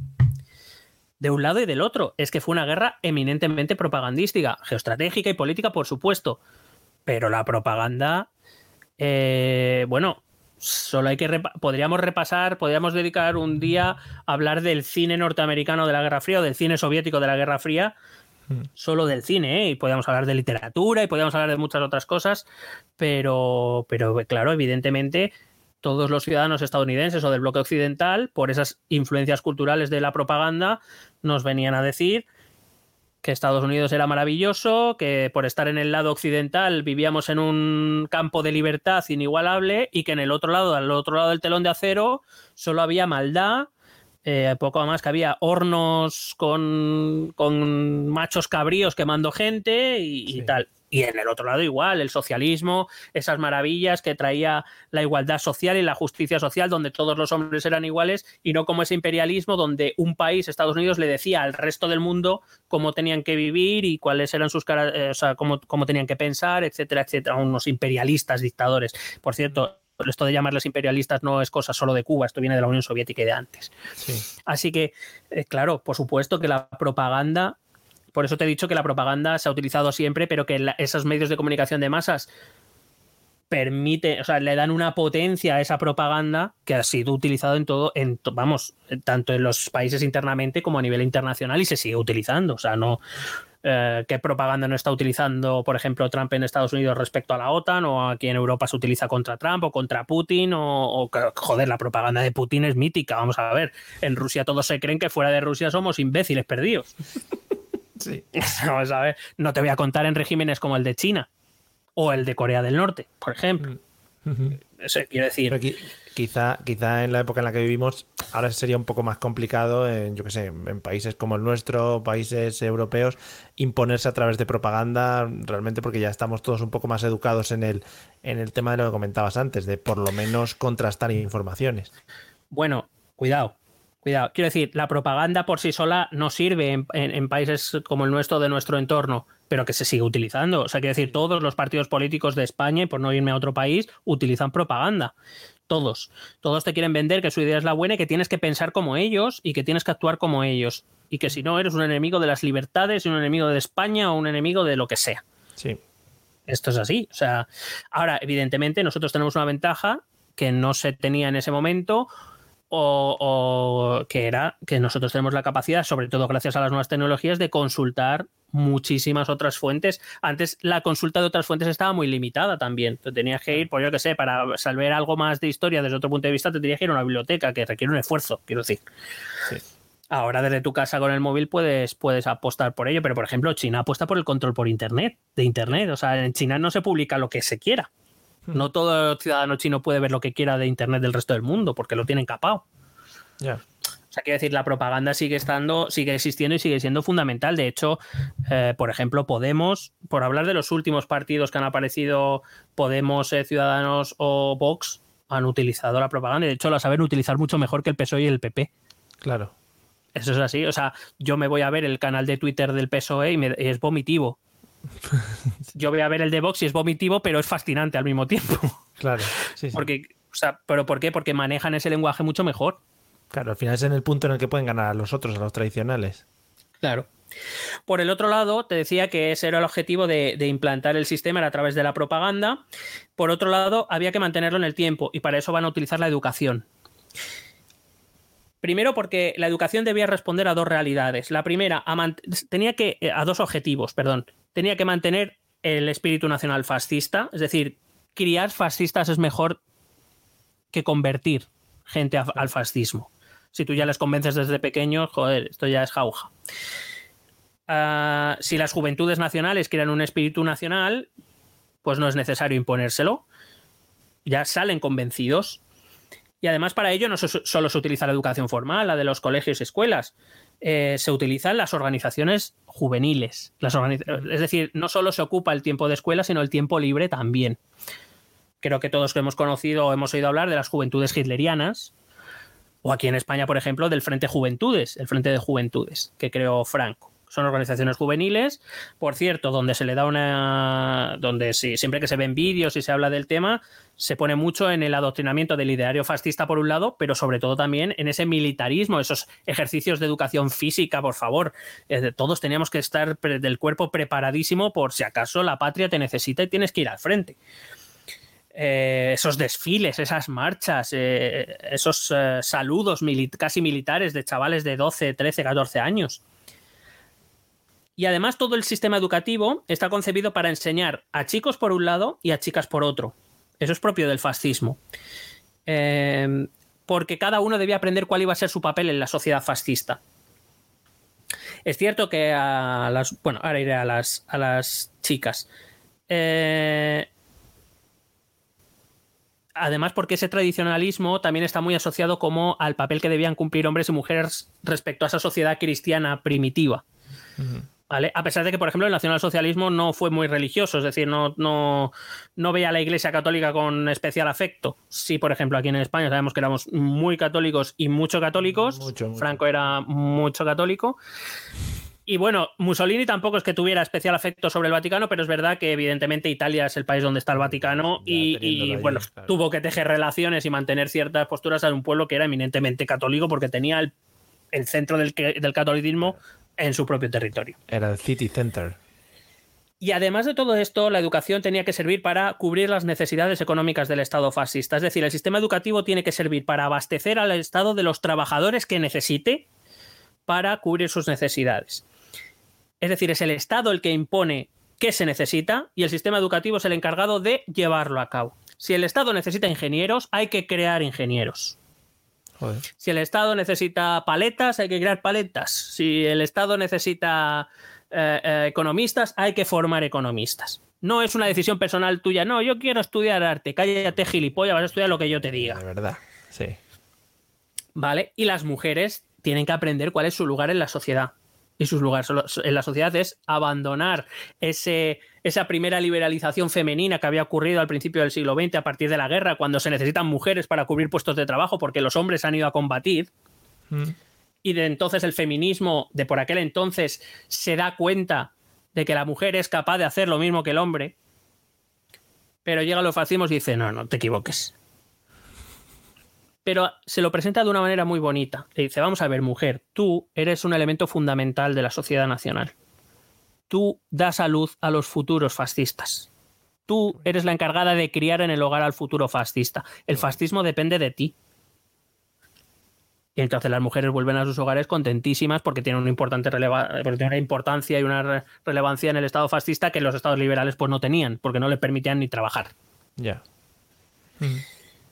Es cierto que algunas fueron enfocadas al trabajo, sobre todo las chicas jóvenes, por ejemplo, hacían de secretarias o de este tipo de cosas, y se les también se les daba formación física, porque a veces, a veces acudían, si era necesario, acudían al frente en labores auxiliares, por supuesto, no para entrar en combate, pero sí para labores, por ejemplo, de enfermería o de este tipo de cosas, y se las formaba físicamente, aparte para introducirlas en ese código militar, militarizado de la sociedad que tenía el Estado fascista. Pero la mujer tiene que ocupar su lugar, que es que en su seno llevan el futuro del Estado fascista. Que la educación sea a día de hoy un campo de batalla de todas las ideologías, creo que lo hemos discutido sobradamente, no lo desconoce nadie, mucho menos nosotros, que cada gobierno plantea una ley de educación nueva. Y que la extrema derecha populista actual dice la suya sobre la educación, pues tampoco lo deberíamos desconocer.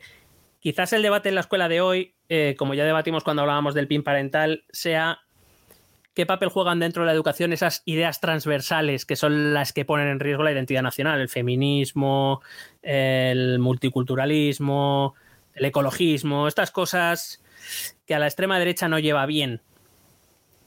Em, y por supuesto la forma de enseñar los contenidos. Yo el, principal miedo, por ejemplo, como profesor que tengo, yo no voy a dejar de dar los reyes católicos. El miedo que tengo es que si los partidos de extrema derecha populista llegan al poder, si ellos me van a indicar cómo tengo que enseñar o qué es lo que tengo que contar de los reyes católicos, que ese es el problema. Es decir, acabar con la libertad de enseñanza. Es verdad que ninguno lo lleva en su, en su programa electoral, pero sí que hablan de, pues yo que sé, de estas cosas de asignaturas para enseñar los valores nacionales, estas cosas que sí que tienen unos tintes, vamos a llamarles un poquito fascistillas. Eso sí que lo, sí que lo voy a reconocer. Vale, fascistillas. Y por otro lado, lo de la propaganda es lo que te decía, es incuestionable, pero la, la, manera no son las mismas. De hecho, si, si eh, por ejemplo, un partido de extrema derecha llegas al poder, es impensable que intente abolir el resto de medios de, comunicación o que intente capar en un país como el nuestro directamente Internet como hace China. Yo no, no, lo, no lo considero oportuno. Otra cosa es que además la estrategia es diferente. Los partidos populistas de extrema derecha lo que hacen precisamente es... Em, desprestigiar a los medios tradicionales. Eh, sus ataques siempre van contra la prensa tradicional porque dicen que eh, no son fuente fiable, porque son pagados del régimen, porque no sé qué. No los quieren eliminar. Quiero decir, si se convierten en inviables económicamente, eso es otro tema. No van a hacer nada por salvarlos. Pero no es eliminar, es desprestigiar y evidentemente intentar que la mayor parte posible de ciudadanos miren lo que a ellos les interesa que miren, pero como cualquier partido político, quiero decir. Que supongo que lo comentabas un poco también al principio, que conociendo ya de por sí lo que conocemos de los fascismos, el que se cambiase o se llegase a tocar algo parecido a, a, lo que se hizo con los fascismos sería una de estas señales de alerta que nos estarían diciendo, oye, que aquí está pasando algo que ya pasó en su tiempo, ojo con esto porque aquí la pueden liar. Sí, además yo creo que estos movimientos, por lo menos ahora mismo, los movimientos de extrema derecha, incluso aunque han tenido un auge, sobre todo desde la crisis económica de 2008, yo creo que están muy en el ojo del huracán. Quiero decir, los movimientos fascistas no se vieron venir. Los movimientos fascistas acabó la Primera Guerra Mundial y se iniciaron. Es verdad que, por ejemplo, para que Hitler llegara al poder pasó un tiempo, que el Partido Nacional Socialista existe desde 1919 y no llegará hasta el 33 cuando viene el crack del 29, pero bueno, repito, muchos factores que quizá se desconocen a nivel general, pero, pero no, nadie, los vi, nadie los vio venir. Yo creo que precisamente esa, esa vacuna, siempre les digo a mis alumnos que ellos van a ser la primera generación que ya no tiene, no va a tener o no va a conocer supervivientes del holocausto, de la Segunda Guerra Mundial, que cuenten sus experiencias, que la van a tener que conocer puramente por libros y vídeos y películas. Yo creo que esa vacuna hay que intentar alargarla lo máximo posible y precisamente estos movimientos de extrema derecha están muy en el ojo del huracán pese a que han tenido un gran crecimiento. Y yo creo que en líneas generales la, mayoría de sus votantes no creen en estados fascistas y no creen en estados autoritarios. Sí creen en que hay cambios necesarios por hacer que pueden ser más o menos discutibles y representan otros peligros, repito.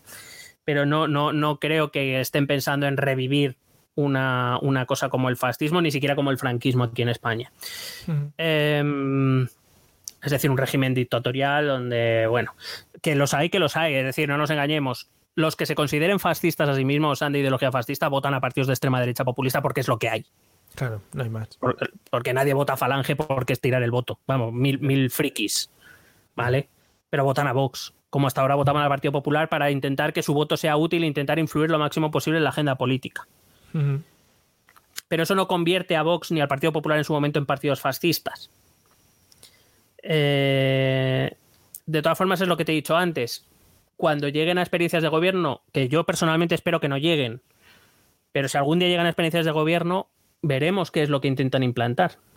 Dudo, dudo mucho, sinceramente dudo mucho que un partido que quiera hacer las cosas que hizo el fascismo en los años 20 o 30 se presente con programas completamente camuflados y luego quiera implantar un Estado autoritario y la gente no haga nada. No, no lo creo. Eh, lo, veo, lo veo complicado. En cualquier caso, siempre hay que permanecer vigilante. Así que si te parece, acabo ya, ya bueno, de Perdidos al Río, perdóname. pues acabo con unas, con unas conclusiones muy rápidas.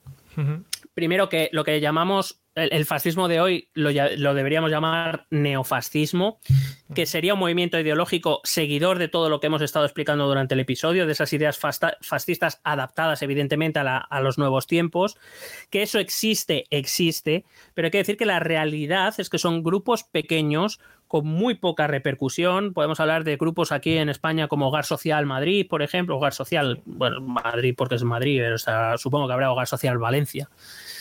Eh, o por ejemplo Casa Pone en Italia, que tienen una mínima repercusión, de vez en cuando sale un reportaje de, Clara Serra o como se llame, o cómo se llama la Gloria, Serra. Clara Serra es la política.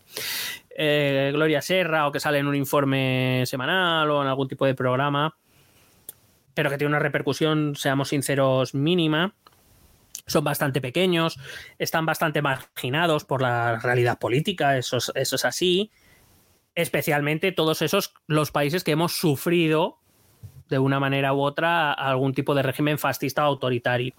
Entonces yo creo que ese tipo de movimientos que son los que podríamos llamar el nuevo fascismo no tienen una repercusión o no tienen no están en posición ahora mismo ni de ni de ser una amenaza que deben ser vigilados es evidente eh, de hecho, sí que existen partidos neofascistas en Europa que, sí que han conseguido cierta relevancia. Te puedo hablar de tres de, ellos rápidamente. Jobbik en Hungría, eh, que ahora mismo es el segundo partido más votado de Hungría. Tiene un 19% en las elecciones de 2018, por detrás de Orbán, por supuesto. Eh, que, por ejemplo, fue un partido dirigido por Gabor Bona, que era un exdirigente de una unidad paramilitar ya prohibida en Hungría que llevó a cabo, ha querido llevar a cabo un proceso de moderación en la comunicación para pasar un poco más desapercibido, pero nunca ha negado su simpatía por el antisemitismo, su cierta em, simpatía por la flecha negra, que era el partido fascista húngaro, en, la época de los fascismos.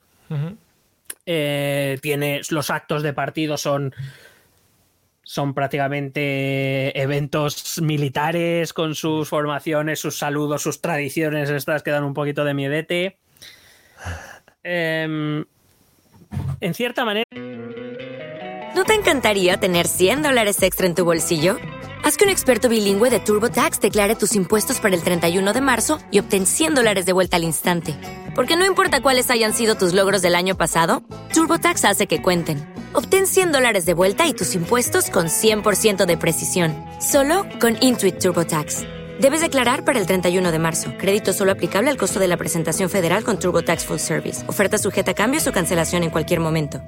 Como nuevo cliente de Western Union, puedes disfrutar de una tarifa de envío de 0 dólares en tu primera transferencia internacional de dinero en línea. Envía dinero a los tuyos en casa de manera rápida, fácil y conveniente. Visita westernunion.com o descarga nuestra app hoy mismo y tu primera tarifa de envío corre por nuestra cuenta. Aplican ganancias por cambio de moneda. No disponible para tarjetas de crédito y envíos a Cuba. Servicios proporcionados por Western Union Financial Services Inc. NMLS 906983 o Western Union International Services LLS NMLS 9069 se parece al Frente Nacional francés. Hay que recordar que el Frente Nacional que crea Le Pen padre, Jean-Marie Le Pen, es un partido que se declaraba antisemita y fascista. que no. Eh, es verdad que Marine Le Pen ha reformado un poco ese Frente Nacional, que ya no se llama Frente Nacional, se llama Reagrupación Nacional o Reagrupamiento Nacional, no recuerdo ha moderado el lenguaje. Es verdad que ha aceptado ideas que su padre jamás hubiera aceptado. Ahora, por ejemplo, por ejemplo, la idea del matrimonio homosexual, que es una idea defendida por el Frente Nacional, por, por, Marine Le Pen, o, ahora, último, vista los resultados de las elecciones municipales, parece que quiere dar un viraje hacia hacer una política más ecologista. Pero, desde luego, Marine Le Pen ha sido mucho más efectiva en sacar al Frente Nacional del fascismo para traerlo al populismo de derechas, aunque sigue teniendo esas reminiscencias inevitables, y ha sido más efectiva que este hobby que sigue teniendo, a pesar de que, por ejemplo, han elegido un presidente recientemente cuyo bisabuelo, por lo visto, era judío, pero que en el pasado dijo o vino a decir que, bueno, que los judíos se estaban enriqueciendo gracias al holocausto, que el holocausto era una maniobra para enriquecerse. Muy bonito. Bueno, pues Luego, por ejemplo, tenemos, sí, tenemos Amanecer Dorado en Grecia. No sé si conoces el, logotipo de Amanecer Dorado. Si quieres, búscalo mientras. Ahora mismo. Sí. Bueno, pues búscalo y vas a ver que lo primero que te recuerda es la esvástica nazi, sin ninguna duda. Em, que tiene un programa abiertamente neofascista, es decir, ellos no se han escondido, que eso es quizá una de las cosas que, que más abiertamente hablan del neofascismo, que añoran la dictadura de, Metaxas, que fue el dictador fascista griego de la época de la Segunda Guerra Mundial, cuando, cuando los nazis eh, invaden la península balcánica, pues Metaxas se convierte en el dictador fascista griego, le echan de menos, le echan, o sea, añoran, hablan de esa dictadura como lo mejor que le ha pasado a Grecia en los últimos tiempos. O sea, solo existen dos cosas, el periodo helenista, es decir, cuando Grecia era el centro del mundo, y la dictadura de Metaxas. Ah que además son liderados por un ex militar que se llama Nicolaos Mikaloliakos. También que, que, demuestran un odio visceral a la Unión Europea. Que, hablan, que dicen que el consumismo internacional, el consumismo internacional es culpa de los judíos y por eso hay que acabar con él. Que lo dicen así, ¿eh? Que no. Y de hecho que sus bases sociales han llevado a cabo asesinatos, quiero decir. Bonito. Recuerdo que hace no demasiado a algunos líderes de Amanecer Dorado se les juzgó por su conexión con algunos asesinatos que, habían ocurrido allí. Y por otro lado tenemos el Partido Popular Nueva Eslovaquia. Es un partido que sí que emergió de un líder carismático, porque los líderes de los otros partidos, bleh. pero este sí es Marian Kotleva, que es abiertamente neonazi. De hecho, se le conoce al partido se le conoce como los kotlevistas. En una campaña de 2016, este Kotleva llegó a insinuar que los campos de exterminio serían una buena solución para los problemas del país. ¿Cómo te quedas? Pues, oye, pues mira, fíjate, eh, que, eso venga en el programa político ya dice muchas cosas. No, fueron unas declaraciones, no en el programa político, pero vamos, que desde todos es conocido en Eslovaquia su tendencia neofascista. Bueno, pues hay que decir que este partido es la cuarta fuerza política de Eslovaquia con el 8% de los votos. Pues muy bien, para adelante.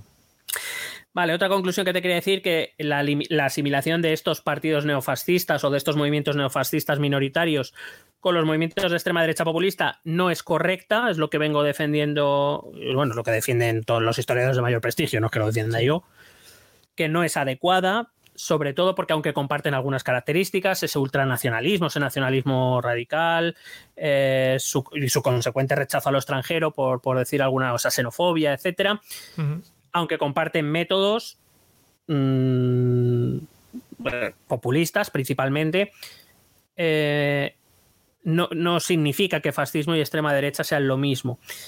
Em, es verdad que algunos de estos movimientos o líderes de estos partidos de extrema derecha son benévolos cuando hablan de los pasados fascistas, digamos, no son muy contundentes a la hora de condenar o de hablar, eh, de denigrar estos, estos pasajes históricos.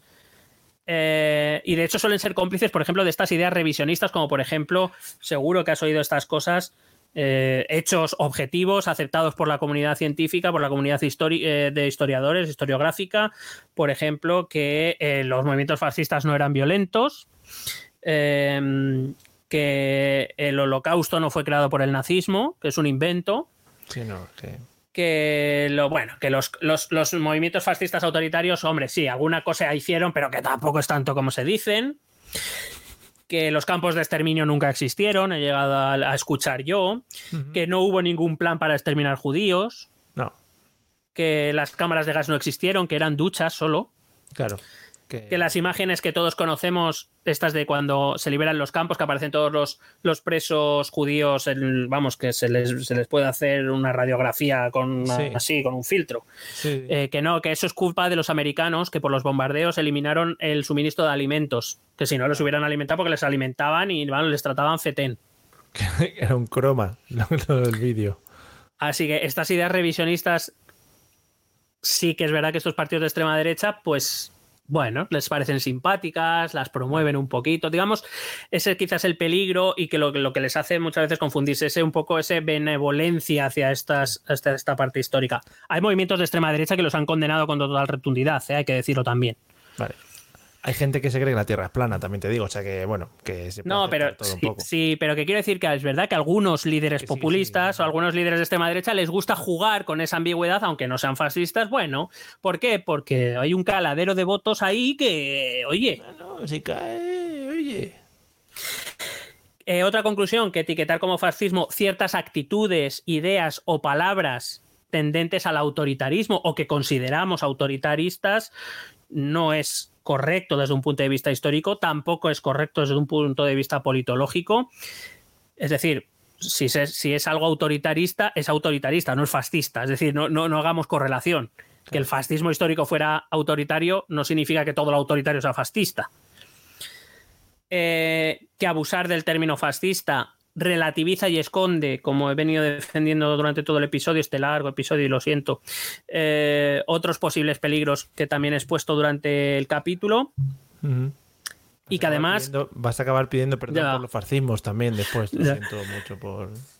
Que decía que ese uso excesivo relativiza, vacía de contenido lo que es ser fascista de verdad y que por tanto puede esconder los verdaderos peligros que se ciernen sobre la democracia en contra de, eh, o a favor de algunos de algunas cosas que no, que no están ahora mismo sobre la mesa. Ah, creí que ibas a decir que se iban a sentir eh, en plan que se iban a enfadar, no en plan, pero como nos comparáis, los fascistas, ¿no? Se enfadan, como nos comparáis con Claro. esto, por favor. nosotros- Bueno, probablemente un verdadero fascista. Las extremas, las derechas extremas, por extremas que sean, no les dejan de parecerle cosas tibias, claro. son la derechita blandita, sí, sí. Claro. Y por último, eh, pues decir que el desconocimiento de lo que los fascismos fueron en la realidad, que no se corresponden con lo que hoy llamamos fascista de forma alegre, pues puede hacer eso, que no sepamos distinguir futuros intentos de reavivar. A lo mejor en algún momento alguien decide intentar reavivar este, estos movimientos fascistas o unos movimientos neofascistas de otra manera para intentar que vuelvan a tener éxito con el mismo objetivo, que es crear esa comunidad nacional ideal nueva y fantástica y maravillosa. Y a lo mejor como ya todo es fascismo, pues no lo sabemos identificar. Y que creo que este programa pues venía a poner su semillita para, para intentar, pues eso, crear un poco eh, primero el- el- la curiosidad, que la gente, repito, si se lo digo a mis alumnos, también se lo digo a nuestros oyentes, no nos fiéis de nosotros por ser nosotros, que deberíais, porque somos maravillosos. Pero, pero evidentemente no os fiéis- pero sin intentar provocar una curiosidad, un interés por lo que es extrema derecha, por lo que es fascismo, por, y, y que también tenga un poco, un poco la conciencia de, vamos a ver, cuando yo llamo fascista a alguien, ¿por qué se lo estoy llamando? ¿Estoy, estoy siendo acertado? ¿Estoy siendo riguroso? ¿No lo estoy siendo? ¿Hay otra palabra que defina mejor eh, lo que quiero atacar o lo que quiero criticar? Bueno, pues intentémoslo, intentémoslo. Que el fascismo bastante grave fue como para que ahora todo sea fascismo. Eso es, amigos. Desde aquí os instamos a que, yo que sé, si le queréis escribir un tuit a Santiago Abascal y le preguntáis a ver qué opina sobre el asunto, también, pues para que entre un poquito en el ajo. Si algún día se quiere venir a hablar con nosotros, nos juntamos con unos puros y unas copas de pacharán. Y bueno, hablamos de fascismos o de lo que haga falta. Que, oye, maravilloso, ¿eh? No te disculpes porque creo que además ha sido, ha sido un, un análisis súper chulo de, de, de, pues eso, del fascismo contra la extrema derecha, que, qué diferencias tenemos y, y también para sentar, pues eso, un poquito las bases de para que no utilicemos esta palabra también tan a la ligera como se, como se utiliza habitualmente. Claro, es que yo creo, per- perdóname una cosita nada más, es que a mí en el momento, vamos a ver, también quien me lo diga, o sea, a mí me llega un tonto a la polla y me dice, me llama fascista, probablemente me da igual. Sí. Pero a mí me preocuparía que me llamaran fascista, quiero decir, es que fascismo quizás sea lo peor que ha hecho la humanidad y mira que hemos hecho cosas malas. O sea, no me gusta que que me llamaran fascista. Entonces, vamos a intentar medir las cosas, más que nada para poder llamar fascismo a lo que sea fascismo. Porque si fascismo es todo, pues nada, pues fenomenal. Fasciste- Fascistear. Sí, ha perdido, como cuando dices muchas veces una palabra, pues al final pierde el, sen- el significado y ya no sabes qué coño estás diciendo y ya dejas de hablar el idioma en el que tengas que hablar. Bueno, pues nada, amigos, esperamos que os haya gustado, que os haya encantado, que, mm, que se los comentéis a vuestros amigos, a vuestros amigos fascistas, eh, o lo que sea. Y, y a los rojos. Y, y a los rojos también, por supuesto. Y nosotros, como estamos en los dos bandos, de- depende del día, también te digo, eh, pues a tope con ello. Pues nada, vamos a escuchar los métodos de contacto, que luego te tengo que te he preparado una pregunta para ti, para que me des tu opinión, ¿vale? Sobre un asunto. O sea, que Vale. escuchar los métodos de contacto y prepárate. ¿Quieres preguntarnos algo? ¿Proponernos algún tema? ¿Exponernos tu opinión? Ponte en contacto con nosotros. Es muy fácil. Envíanos un correo electrónico a esta dirección. Esto también es política.gmail.com. También puedes escribirnos en nuestra página de Facebook. Esto también es política. O en nuestra cuenta de Twitter, arroba etepolítica. O si lo prefieres, visita nuestro blog. Esto también es política.wordpress.com. Recuerda que puedes suscribirte a nuestro canal de YouTube. Y si quieres charlar con nosotros directamente, únete a nuestro grupo de Telegram. Busca el enlace en nuestras redes sociales. Porque tú también formas parte de Esto también es política. Bueno, métodos de contacto escuchados maravillosos. Voy a hacer un poquito de transmedia para que la gente nos venga a ver a YouTube.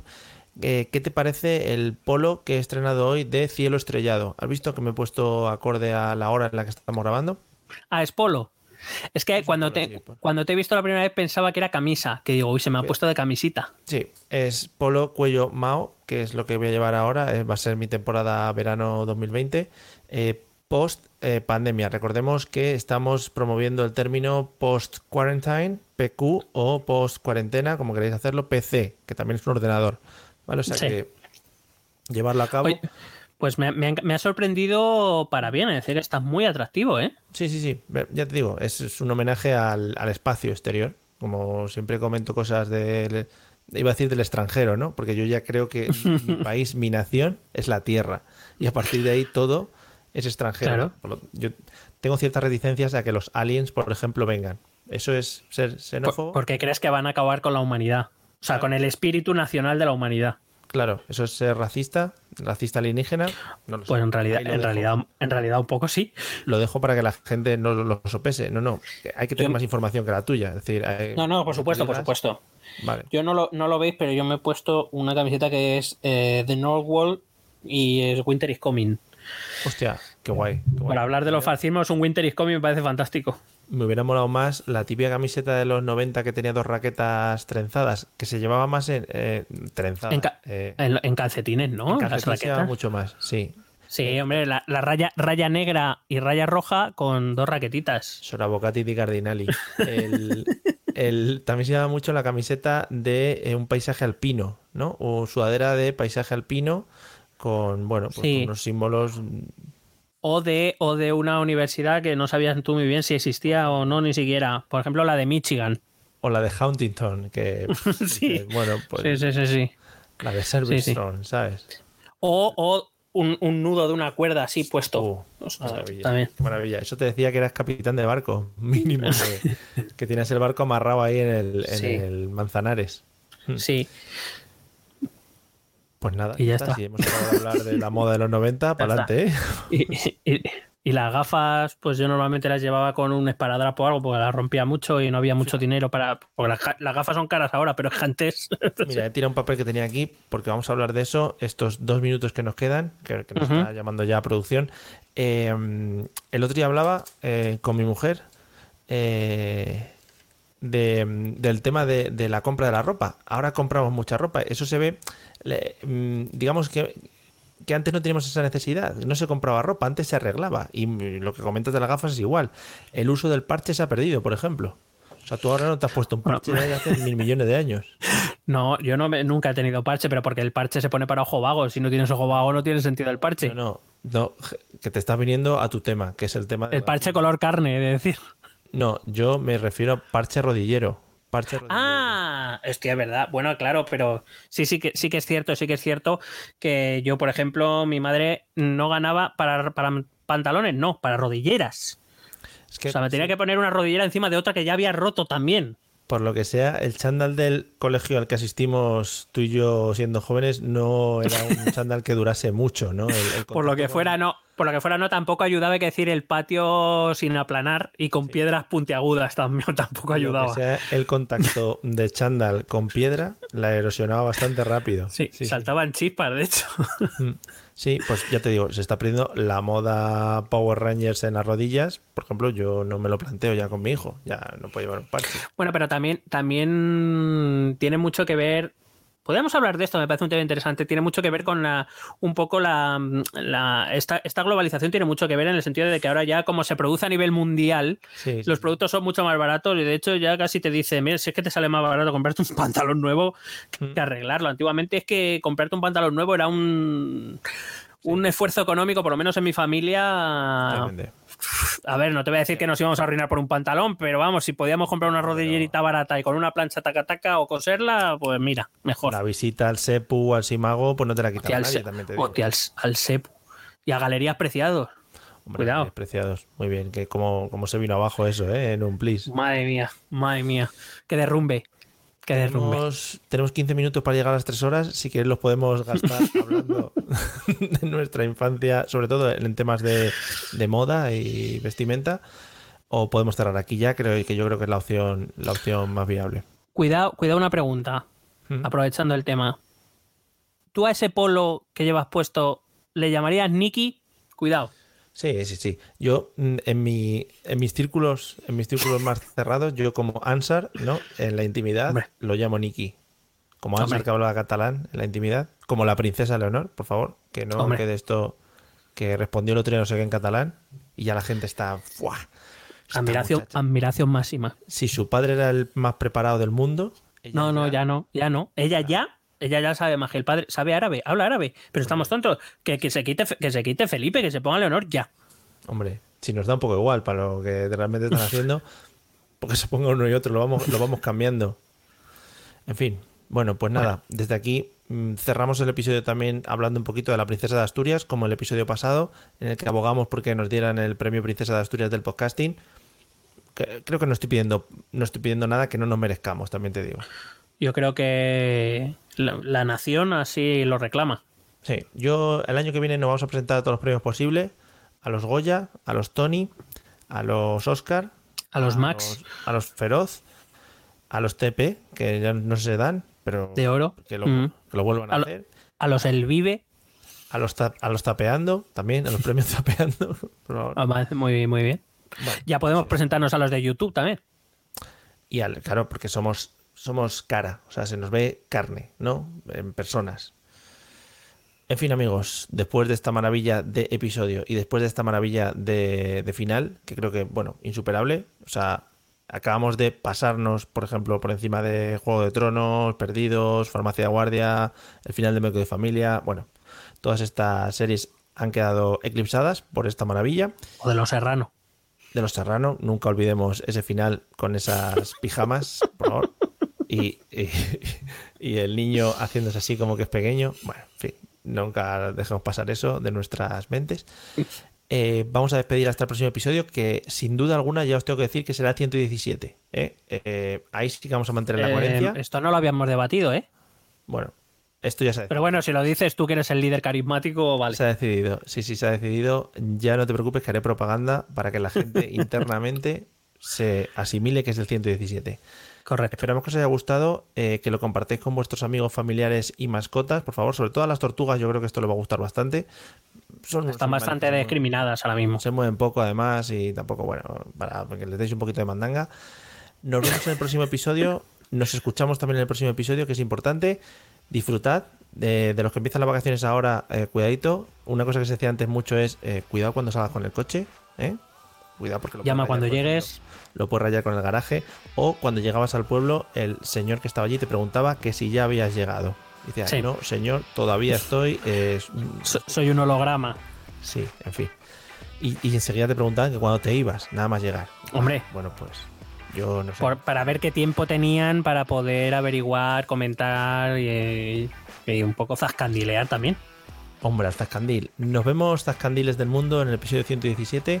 Sed muy felices y eso, que nos vemos pronto. Hala, adiós. Besete.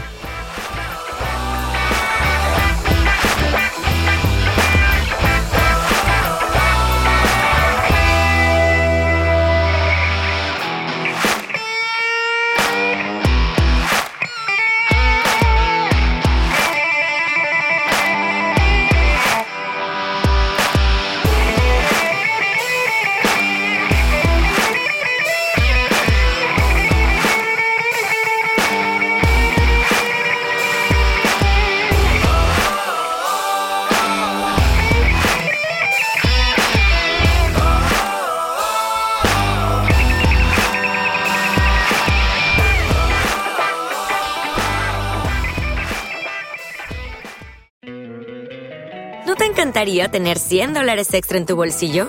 Haz que un experto bilingüe de TurboTax declare tus impuestos para el 31 de marzo y obtén 100 dólares de vuelta al instante.